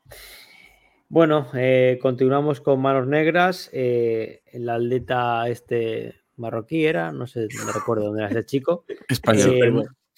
Eh, Espa- sí, y yo soy holandés. Eh, Mokatir, el chico que se saltó los, los tres controles, que ha sido de sancionado con, con dos años sin, sin poder competir. A ver, Lo esto, eh, Lo, de los Sí. controles es. O sea, lo de los controles es maravilloso. Yo no sé, o sea, estamos compartiendo el artículo en pantalla, buscadlos en relevo. Mm, Sí, que a básicamente dice que, que fue por desconocimiento suyo, ¿no? Que, que es un error Bueno, pero es que- no- Pero es que en el artículo detallan lo que pasó y es que el primero, pues resulta que llega la gente, le abre el padre de la casa, le dice que no está Katir, que salió a entrenar, luego resulta que pone la excusa de que recibió un mensaje de su novia que estaba en Lisboa y cogió un vuelo y se piró para allí rapidísimo en el mismo día, o sea, unas historias rocambolescas. El segundo control hasta, hasta responde a un correo de estos de no reply arroba no sé qué porque le devuelve la aplicación un cambio que tuvo que hacer por el horario No, o sea, que estaba en disponible. el o sea, segundo control, o sea, él Sí. manda la información de que iba a estar en otro sitio, pero la manda a un correo que no es. Entonces le devuelven el correo, le contesta de forma automática de oye, te has equivocado, si tienes que mandarlo a esta otra dirección, y él no lo manda a la otra dirección porque dice que, se, que, que- que no lo vio. O sea, Sí. Me, prometí a mí mismo que únicamente iba a usar una vez por episodio mi famoso grito del Timmy. Me arrepiento de haberlo malgastado antes y no hacerlo ahora. Y luego el- la tercera ausencia parece ser que le pasa lo mismo, va la gente, le, le abre el padre, no está Katir, es que salió a entrenar, es que no sé qué, y luego para excusarse intentó mandar una captura de pantalla de la aplicación esta Adams que usan ellos para poner su ubicación, como que la había cambiado antes de que se actualizase en, pues en el programa. Entonces le cazaron que la captura la había hecho posteriormente al cambio por los me- metadatos o los no sé qué, o sea, en serio, una serie de chapuzas, ignorancias. Y a mí me- me, me hace gracia la relación íntima que tienen ya entre, entre la gente de control y el padre. O sea, llama a la puerta y le abre el padre. Sí, sí, el padre. sí. Me imagino al padre. Otra vez este pesado, pero mi hijo es un normal o que ya la vuelta a liar. El padre, que no se sabe si, si es que está Katir en casa del padre o el padre en casa de Katir. No, no sé. No, no, uno, uno no da echado al otro. No sé. Pero no en sé. realidad, al final, el tío ha acep- entiendo que ha aceptado ¿no? la, la sanción. Y- Claro, y no puede hacer otra cosa. Sí, básicamente él valo- valoró lo que le costaría el proceso judicial y la, la validez de sus excusas y yo creo que dijo, mira, para gastarme 50.000 pavos o 120.000 y no conseguir nada, pues paso. Mejor que no investiguen más, ¿no? Claro, Sí. también. Mejor que no quede retrasado. Y Sí, de hecho, muchas creo que ha veces, tenido pues, gente. Muchas veces, Sí. aunque tengas razón, es mejor, pues pides disculpas y ya está. Otra cosa. Bueno, este- en este no- caso yo creo no que no tiene razón. ¿eh? Me da la impresión. Mal Muy pensado. la bien. impresión de que razón no y tiene. Y la, la- la cuenta de, de Twitter, que por el nombre, el negocio del running, podría ser perfectamente de nuestro CEO favorito, tuvo bien el pasado día 17 eh, felicitar el cumple, no cumpleaños, sino el cumple a- al chaval este, a Mohamed Katir. Así que nada, desde aquí sumamos nuestra felicitación. Eh, Mohamed, feliz cumpleaños. Quizás no era el mejor momento para, para cumplir la años. pantalla. Bueno, a ver, tampoco ha matado a nadie, que sepamos. entonces, oye, Ya, ya, pero yo que sé, una, no pasa nada. una oye. cuenta que se supone que se llama el negocio del running. De Mira hecho, tiene así bastantes replies, tiene bastantes contestaciones coñeras por ahí. En el dorsal pone Run Clean, creo, ¿no? También bastante, bastante gracioso. Sí. Sí, bueno, pues por lo que sea se la complica la cosa, no pasa nada. Y bueno, toda esta polémica del... de- subieron, subieron su puerto, ¿no? En, en la vuelta femenina. O sea que. El chorrete Catir, ¿no? Muy bien. Ya, lo siento, Sergio. Tenía que decir. No, no, ha estado, ha estado bastante bien, ha estado bastante bien metida, bien metida. Te estás riendo, pero por dentro, ¿no? Eh, sí, pero ba- ba- bastante por dentro hasta el punto de que me duele el estómago. Y nada, todo el tema este del, del dopaje coincide con una rajada del campeón del mundo, que dicho así queda muy rimbombante. Si os digo que es de marcha, mm, queda bastante menor. Que también, pues eso, ha, criticado a, la CELAT. Creo que ahí tenemos el tweet que viene a decir que hasta aquí hemos llegado, pero tampoco sé qué, qué- qué- acciones van a tomar. Ah, bueno, sí, que siga el tweet. Sí, es, es un hilo que digamos que pues se mete un poco eso con la CELAD, que si no quiere que se manche el atletismo español, que si como que hay ese run run de que no están controlados correctamente porque la CELAD es una, es una chapuza. Bueno, eh, yo qué sé, mm, entiendo que tampoco es cómodo para un atleta que es, si el atleta va limpio, tener un organismo antidopaje estatal que sea una chapuza y que pueda estar dando lugar a sospechas en el, en el extranjero cuando se compite internacionalmente, ¿no? No sé. Sí, que bueno, Mm. esto volvemos a reiterar que viene al hilo de la noticia que comentamos hace dos o tres semanas de lo politizado que está la CELAT y de los problemas que, que estaban, eh, que estaban habiendo dentro de la propia organización. Y nada, Sí. en conexión con esto, siguiente noticia, seguimos con la CELAT eh, y, y- y su extraño paso por la clásica de Jaén del, del lunes pasado, donde en vez de hacer controles a los ciclistas profesionales, pues se dedicaron a hacer controles a los albertos contadores de, de turno, es decir, a los, a los, a los globeros. Esto es la hostia, porque, hostia, que controlen a los, a los de la marcha cicloturista y no a los pros. Eh, aparte, a ver, es un artículo de Nacho Lavarga, entiendo que es medio fiable porque estaría por allí. Yo lo veo bien. ¿eh? A ver, tú cuando te federas, ya que eres flipadín y tal, va, me voy a ver, federar. que sí, Y la coño, parte de atrás del carnet te pone que te pueden someter a, a Que sí, que sí, que sí, que, prueba. que está bien que lo hagan, pero, pero bueno, mm, no sé. A lo mejor podríamos haber controlado a los dos, ¿no? A los globeros y a los profesionales. Sería lo suyo. No sé. Bueno, eh, continuamos con, con deportistas ejemplares. Eh, Quincy Proms eh, ingresará en prisión por tráfico de, do- de drogas. El que fuese jugador del Sevilla cumplirá una pena de seis años después de declararse culpable de haber movido, ojo al dato, 1.300 kilos de cocaína. Me imagino que lo harían varios viajes. Sí, hostia, pues si no tendría que dedicarse a, no sé, a las pruebas estas de, forta- de forzudos. Sí, porque vamos, 1.300 kilacos, pues bueno, pues nada, oye. Si lo has hecho y te han pillado, pues sale a cumplir tu condena y, y saludos. Yo no- pero, pero, ¿qué sentido tiene un tío que es futbolista de. Joder, este tío está, hasta- estaría ganando dinero como futbolista que se dedique a hacer eso? Es que no. Pues mira, mira la cara y ya está. En fin, Pues las un compañías. grupo de turistas. No, Salva. Sergio, Sergio, baja un poquito. Va. He dicho la cara, no he dicho nada más. Sí, sí, sí, sí. Relaja, va. Bueno, un grupo de turistas alemanes bebe 1300 ¿Alemanes? ¿No sería Madafaka? Un grupo de turistas alemanes bebe 1300 vasos de cerveza en un pub de Mallorca. Pocos, Sí, pocos me parece. Creo que fueron 2.700 euros o 1.700 en la cuenta o algo así. Y sí, he leído la noticia bien. Había muy variopinto, ¿eh? gente de 19 años a, a 60 y pico. Y por lo que dicen, viajaron exclusivamente a Mallorca. O sea, para beber la cerveza hay que via- viajar a Mallorca para hacer el reto. O sea que, mira, ponía ahí que la media horas eran durante 28, el día. ¿eh? 28 vasos de cerveza. Hombre, pedirían So, unos... Enrico, dem äh, Sí, me ha pasado lo mismo cuando la ¡Qué escuché yo. Pues Pedirían unos- gusto unos pinchos, un algo. De todas formas, esto es medio trampa, porque esta gente bebe la puta mierda de cerveza. La, la cerveza que cuando te tira la caña lo que cae, es lo que le damos nosotros normalmente a, a estos putos guiris, que es cerveza rebajada, aguada y calentuja. Que beban 1906, así tienen huevos. Pero bueno, Sí, sí van a beber 6 litros por cabeza a los cojones de una estrella potente, sí, hombre. nada, eh, no es que es aguariche. ¿eh? Yo, joder, alguna vez he venido que está en algún bar de guiris de estos, venga, una pinta, y es que no tiene ni espuma ni es, o sea, es pis, yo no sé de dónde cojones la sacan, es horrible. Vamos, que ni idea de beber una cerveza. Bueno, y acabamos con eh, la última de las noticias, obviamente, donde un policía peruano se disfraza de oso para atrapar a un narcotraficante el día de San Valentín. Y aquí sí que os eh, encomendamos a que por favor pongáis YouTube y así podéis disfrutar de este increíble vídeo. Esto hay que verlo en vídeo. No voy a ponerlo entero, que son dos minutos, pero el principio sí. Ahí va. Hola Maricel, muy buenas tardes. Miren por favor esta sorpresa que le ha traído este osito cariñosito a estas dos mujeres con sus globitos. Y ¿Qué habrá en esta tenemos caja? el- el osito. ¿Rosas donde le pone un cartel y de repente son años de cárcel y un par niña de topuria. Así es como la Policía y Nacional el la han capturado a dos mujeres el día de ayer por vender droga. Estamos con el coronel Walter Palomino, jefe del Escuadrón Verde. Coronel, Walter Palomino. favor, ¿Cuántos han incautado a estas Va, mujeres? da comisión. palomino. Ah, perfecto. Bueno, la policía. Bueno, Eh, eh, no sé si se oía, yo creo, ¿no? Sí. Sí, se oía sí, el vídeo, sí, sí. Sí, sí. Una, una locura, tú. Por desgracia, sí.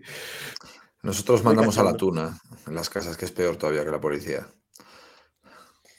Así que nada. Pues a mí me Estamos ya, ¿no? Walter Palomino. Estamos, estamos. Como ha habido tantas carreras, no ha habido tantas noticias random que al final. La gente que lo ponga en comentarios, ¿qué porcentaje preferís? ¿50-50? ¿80-20? Porque yo soy de meter muchas gilipolleces y no tanto de tal. Pero bueno. Muy, muy septiembre de 2023 este comentario, ¿no, Madafaka? Sí, pero bueno. Ah, y comentar en YouTube. Bueno, hemos dicho lo de YouTube, ahora vamos con los comentarios, ¿no? Pero en YouTube eh, habéis comentado un huevo, pero sin perder el número de comentarios en Evox, con lo cual me gusta. A mí me gustan más los de Evox, pero bueno, lo que dice Pantis que nos posiciona, pues yo como todavía no sé lo que es eso de posicionar, yo sé lo que es de posicionar, pero posicionar, no sé. Eh, Empiezo los comentarios ya. Venga. No, Venga. un poco más. Eh, Jesús Ortiz Frausto, copy, hizo la pole. Muy bien, te felicitamos. Es- era de México, ¿no? Él. Creo que sí. Dijo que. Sí, sí, sí, sí. sí. Pues muy bien, un saludo. Y viva México, cabrones. Eh, bueno, eh, Unai Aguirre que hizo segundo. Arturo Fortune, un gran seguidor nuestro. Le queremos. Gracias por nuestra droguita semanal. Y como diría el ciclista poeta del Maillot, ojo, a ver si va a ser él, que otra semana más nuestro podcast favorito, carreras faltadas y canciones con voz de pito. ¡Buah! Homérico. Muy. Me encanta. Hal 9000, que este es uno de los comentarios así primeros que puso y me hizo bastante gracia. Off topic. Mi porro de las preferencias políticas de cada miembro y miembra de CSS. Empieza conmigo. Madafaka, pasa de la política, pero si tuviera que votar, lo haría a Vox. Sí, paso de la política. Pero bueno, no diré a quién, a quién voxto. Sergio, coqueteó con Ciudadanos, pero se considera un pepero de toda la vida. Sí que reconozco lo de Ciudadanos, de hecho lo llegué a votar, pero lo de Pepero, ahí se equivoca de todas, todas. Hombre, Ciudadanos siempre tenía muy, muchas aspiraciones, pero bueno. Pues al, pues al PSOE no creo que vote usted, ¿eh? No tiene pinta. Kiko, eh, bueno, yo no digo nada. De momento he leído dos partidos políticos, ¿no? no sé si a lo mejor hay que hacer un. Vale. Kiko, hubiera dado la vida por Anguita. Ahora se conforma con Podemos. ¿Esos de Podemos, esos quién son? Yo voté a, a Izquierda Unida en su día, sí. eh, bloque Nacionalista Galego el otro día. Perdona, ¿en su, ¿en su día fue ayer? No, coño, Izquierda Unida, Izquierda Unida ya no se puede votar. Ya no Ya O sea, existe, tú eres de mi vale. quinta, tú votaste a frutos. Que no era- se- cuando cumplimos 18 se presentó con- junto al PSOE. Voté al, en su día voté, una- voté a Zapatero el año aquel del atentado. O sea que para que yo votara al PSOE ya tuvo que pasar algo gordo. Y, y yo creo que, bueno, y sí, últimamente votaba a Podemos o Sumar o como se llame la historia esa ahora. Pero bueno, es que Un lo de, la izquierda, lo de la izquierda, tío, en fin, Eso no vamos a abrir ese melón. Así que la, la derecha lo mejor.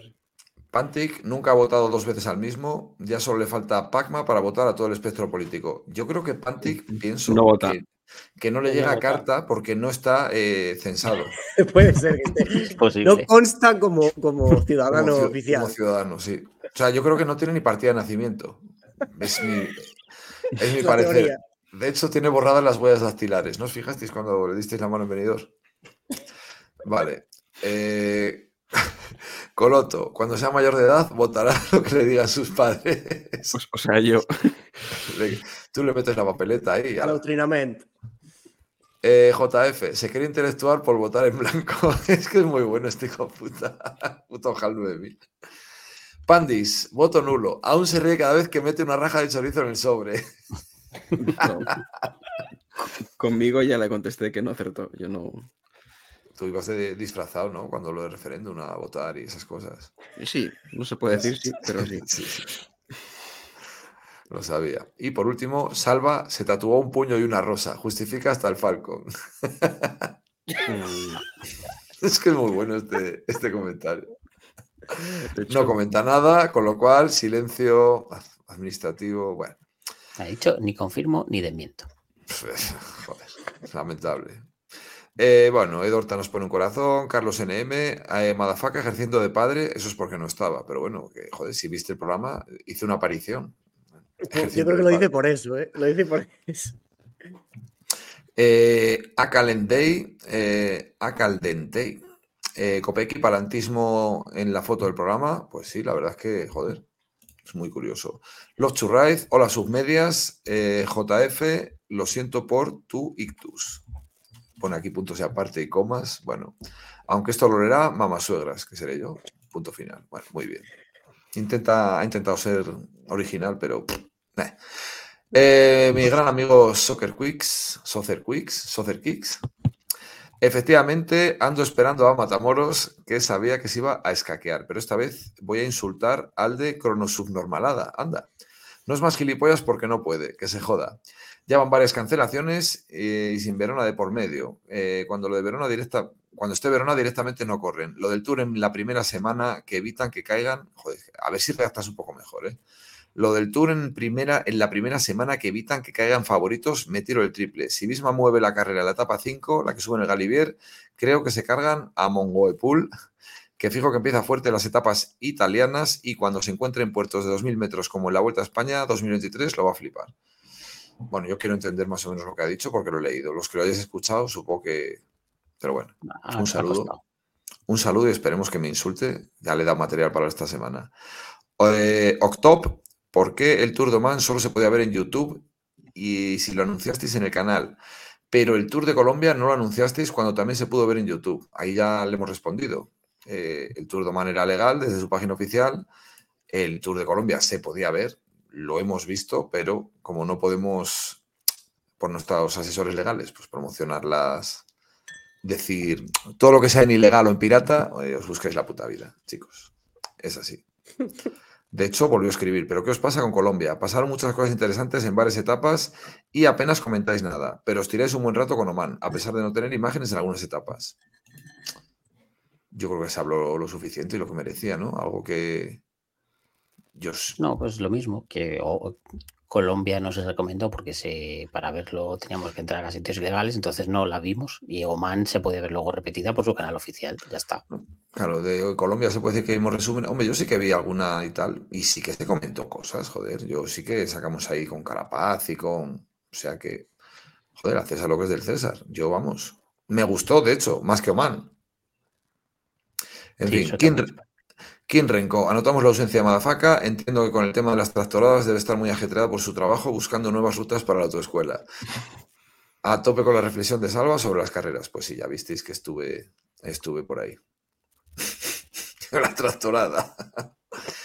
Eh, José Joch- José Ferna- Joche, será, será Joche, ¿no? Esto sí es valenciano. Fernández Ocerín, eh, Mata- Catu, no, pues no parece que sea valenciano.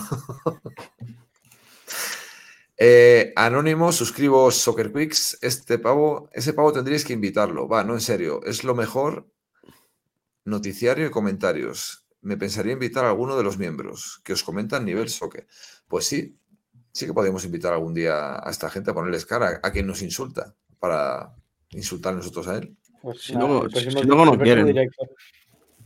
Claro, es que no vale con ser gracioso escribiendo, tenéis que tener nuestro verborrea y nuestro don que nos ha dado Dios para hablar. Eh, Fred Modesto, ¿quién es el más brasas de todo Murcia? No, no sabemos por quién va esto. Bueno.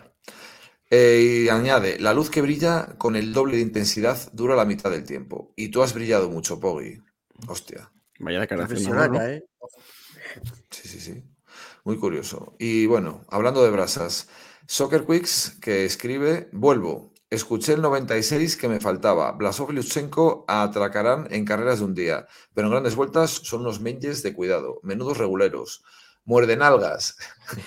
que, que sepas que voy a estar callado en el Telegram como una puta. Y cuando Vinagre se encula a Pogachar en el Tour y luego gane la vuelta, pienso montar la traca. Joder, es que cabrón, me da hasta miedo ya. Vinagres tiene más cojones que Pogachar y todas las noches desde el Tour 22 te hace un anal intrude. Cada CSS se une más a la causa de tragasables anti-Miguelón y vendrán más. Freedom for Miguelón, Save Vinegar, Perico, Cule- Perico Rules, Cascanabos anti-Miguelón, Mascachapas antiperiquista, la lucha sigue. Puto Soccer Quiz, cómeme los huevos, cabrón. Eh, ¿YouTube? ¿Pero quieres que lo lea yo? O Sí, son- sí, estoy much- de... son muchísimos, ¿eh? Bueno, pues hombre, Bueno, joder, la la- G, eh, eh, po- por un lado celebramos que no os hayáis hecho caso, hay como 23 según vea yo, pero por otro lado ahora me da una pereza. Pero bueno, a ver, eh, son, yo lo que digo, se podía hacer resumen, alguna vez lo hemos hecho. A la gente le hace ilusión que lea los A mí me hace ilusión que me lea los comentarios en otros podcasts, aunque sean de menos repercusión que el nuestro. O sea que por sol cinco minutos, tío. Venga, va, empiezo, rápido. Eh, hombre, Ponel, este nos hace siempre ilusión. Hola, buenos tiempos para veros, ale- alegran el día, gracias. Eh, un saludo a Bonel, como siempre. Euralia, gracias Juanfran, hombre, otro, otra gran oyente. David Telcata, lo mejor la aparición estelar de Madafaka. Un saludo a todos. Pues sí. Bernat Vicens Meyer, la mejor entradilla en bastante tiempo, mis dieces. Eh, Nami Martínez, medalla de chocolate, gracias por el programa, gente. Entiendo que se refiere a la pole, ¿no? Es que no, no me los muestra en orden, con lo cual los leo como vienen, ¿vale? Eh, Peto Ibiza, gran programa. Me ha dado para doblar tres lavadoras y ordenar medio armario del niño. Un saludo. Pues bueno, con el de hoy también tiene pinta que puede usarlo para eso. Eh, Juan Carsaiz, el otro hermano de Harold Tejada es Igor Arrieta. Este no sé. Se parecen, creo también. Ah, puede ser. Vale. No, no recordaba por qué iba. Vale, sí, sí, no, sí. ahora solo, recuerdo no, solo, era. no solo yo, no solo Jordi Tejada, sino que Igor, Sí, Igor. Arrieta también. Eh, Carlos Novillo, un mensaje un poco largo. Lo leo. Respecto a Jaén, creo que se puede modificar un recorrido sin perder esencia. El problema es que es cuando tu tercera edición la esencia es complicada, pues se está construyendo. La carrera fue buena porque así lo decidieron los ciclistas, como tiene que pasar siempre. Y lo que comentáis del Tour y la participación, soy de los que piensa que palmarés engrandece al ciclista, por lo que los grandes nombres sin el Tour no son nada, y lo dice un apasionado del Giro. Pese a las últimas gafadas del Mayotte, que la verdad que los pobres no tienen suerte desde que son el podcast oficial. Todos conocen al Tour y si preguntas por quién Gengar o Pogachar a un tercio del planeta o más, ni les suena. Yo, vamos, un tercio o bastante más, yo creo. Muy buen programa. Para el Viña podéis hacer una quedada con el grupo de Telegram y regalar unas cuantas camisetas. Si es que aún nos quedan, que yo ya no sé si nos quedan. Llaveros hay por ahí todavía. No, camisetas tengo yo tres o cuatro. Daniel. Sí, lo sí. que dice un poco, por, es, lo- es que tiene toda razón lo que, lo que comenta de lo del tour. Si al final, eh, incluso gente, mi padre sigue el deporte, que siempre os mando capturas y chorradillas de cuñadeces de él, Y es que a Pogachar lo conoce, pero a Vingegaard no. O sea, por Vingegaard siempre me pregunta quién es. Entonces, al final ni siquiera el ganador de los últimos dos tours es conocido. Sí, sí, claro, por el gran público, ¿no? Claro, es que. bueno. Venga, Daniel Martín Rodríguez, eh, ¿cuándo se ve la liga de CSP para el Omloop? No sé qué es eso de CSP. La, la ¿Cycling liga nuestra de? CSS, la del Fantasy, que Ah. Nos, nos está preguntando y no, no les ha debido de quedar muy claro si eso está ya activo y había un vídeo por ahí, ¿no? De Coloto. Claro, a ver, el tema es que ellos, eh, o sea, simplemente tienen que ser ya usuarios del Cycling Fantasy. Es decir, ellos tienen que estar en algún sitio del Cycling Fantasy y unirse a la liga. Luego se puntúa automáticamente, ¿no? Me refiero, tú haces el equipo para la OnLoop y estás Sí. metido en la liga nuestra si te unes.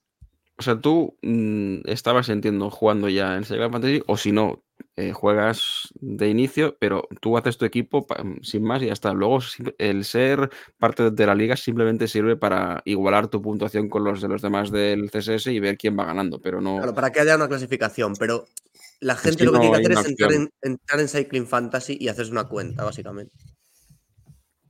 Sí. Eh, ¿Qué más? Eh, Camp Nou, por favor, dice Mar Montéis. El no can es una invención de la prensa. Esto ya lo dejé claro yo, pero es que es indignante.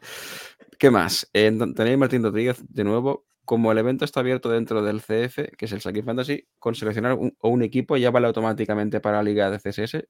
Eh, sí, exacto, eso que acabamos de decir. Una vez te metes dentro, Creo que tenemos que decirle a Coloto que le, que le mande un privado aquí a Daniel. Para que- bueno, o, o- o No, que ¿no? suba el vídeo y lo fije en el canal. Sí, sí. Eh, ¿Qué más? Nacho 2327. ¿Qué técnico es Cristian Scaroni? No sé muy bien. Bueno, Scaroni que ha hecho una buena vuelta al Garbe, si no recuerdo mal. Pero tenemos un fan aquí de Cristian Scaroni.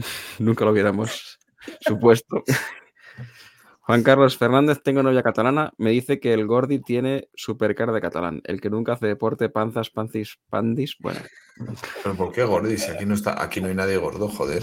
bueno Aquí estamos. yo Joder, delgado no. estoy, pero. No, pero que tampoco estás, yo estás achuchable. Sí, Yo eso siempre lo digo, que me hubiera gustado abrazarte más en, en Beni. Es, muy... Lo tienes sientes bien. ¿Qué más? Eh, solo quería decirle que su punto de vista acerca del ciclismo es de los más equilibrados casi siempre. Ojo. Venga, hombre. No, pero es más equilibrado por lo que digo. Está gordito, pues. Un hombre sensato. Da, bien queda. Dice. Sergio. Didi, perdona. No digo una de cal, una de arena. Exactamente. Dice Sepkus en otro podcast que no cree que le pase factura a Pogachar el ir al Giro para el Tour. Lo dice el que ha hecho las tres.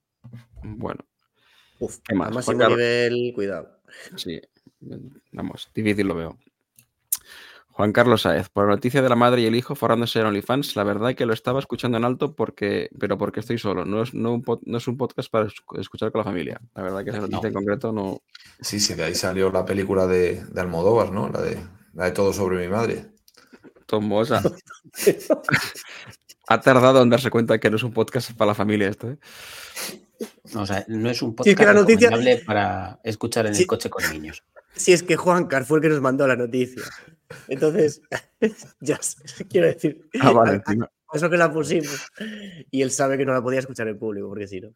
Venga, que me quedan cuatro. Eh, Carlos Cela, hoy no comenta nada con escalada, es buena gente, no os metáis con él. Pues bueno. Vas metiendo ahí el rela, eh, cabrón. Miguel Velasco, os escucho casi siempre en Spotify, pero voy a iVoox a daros el corazoncito. Vengo aquí a comentar porque no sé qué mierda es el algoritmo y para qué. Para seguir viendo esa puta cuerda de la persiana colgada del manier de la bici de un tío que cree que Pitcoin es Dios. Venga ya, pues toda la razón. Eh, otra cosa, vuestro nombre no es, no sé qué sin spoiler, y por qué Kiko me jode la anécdota sobre la línea del Depor en el libro del subcampeón justo cuando estoy en ese capítulo. Hostia, también es coincidencia, me cago en la Sí. puta. Por lo demás, seguid así, sois los mejores. Eh, Perdón de penúltimo. usted, Miguel. Bueno, pero Mm. por hacer. mm, para cubrirnos legalmente, somos ciclismo sin spoiler. Todo lo que no tenga que ver con el ciclismo podemos hacer spoiler. Literatura sin spoilers no, no somos. Mario Cipotellini, eh, YouTube me pide asegurarme de que mis comentarios sean respetuosos y sigan los- las normas de comunidad. Os insultaré desde iVoox si nos importa. Ningún problema. No. Y madre mía, Kiko diciendo que Renko está al 50% y pasada de peso si le sobra un kilo y 63 gramos. Dice, eh, un ciclista profesional nunca está por debajo del 70% de su condición top. Ya ha Sí, visto a que ver. está más del 70. O vamos. Claro, ya le contesté un poco, es una exageración, evidentemente. Si es que estos tíos no bajan del 90 posiblemente en todo el año. Su peor forma a día de hoy ya no es la, las jaranas que hacían antes de los inviernos con 10 kilos de más y todo eso. Si es que ahora los tíos están al 85-90 todo el año. O sea, lo que pasa es que la igualdad es máxima, entonces también. Hmm. Y luego sí que es verdad que buscad fotos de Renko de la última semana de la vuelta que ganó y es que veis un tío mm, totalmente chupado por la vida. O sea que para estar a ese nivel de ganar una gran vuelta hay que estar, desgraciadamente, con un aspecto semana- insalubre. La tercera semana también es normal que estés, ¿no? Que, Que sí, que sí, que, que de hecho puedes estar más fino que al inicio, pero que para Mm. ganar un, para un vueltómano de este tipo hoy en día tiene que estar así, porque es que si no, no, no la ganas. Pues ya estamos. Y en, libros no, en Spotify no hay nada, ¿eh? Que miro yo. No, ha escrito Aladino esta vez. No, pero sí lo escribe siempre, ¿no? Joder, a ver si le ha pasado algo. Eh, Bueno. Pues ya estaría, ¿no? Bueno, Venga. ¿Algo de, tu canción, Pandis? Bueno, es buenísima, tío. la petición popular que, de Sergio, que le, le hacía ilusión. Yo no sé ni, ni, ni por qué ha sonado esta canción, me lo tenéis que explicar. ¿Ha sonado en el combate o cómo ha sido? Eh, Porque en- fue con, la fue entrada. con la canción con la que entró al octógono y le Puria el, el sábado. Ah, vale, vale. Ah, hostia, mira que le está dando yo vueltas, joder. La versión de Mariachis, interpretada por Antonio Banderas, Sí, creo, sí, sí. De la peli esa, ¿no? Del mariachi. Desesperado. Exacto. Película. Pues allá vamos. Un saludo Bueno, a todos. Señores, gracias. Adiós. Os queremos. Adiós.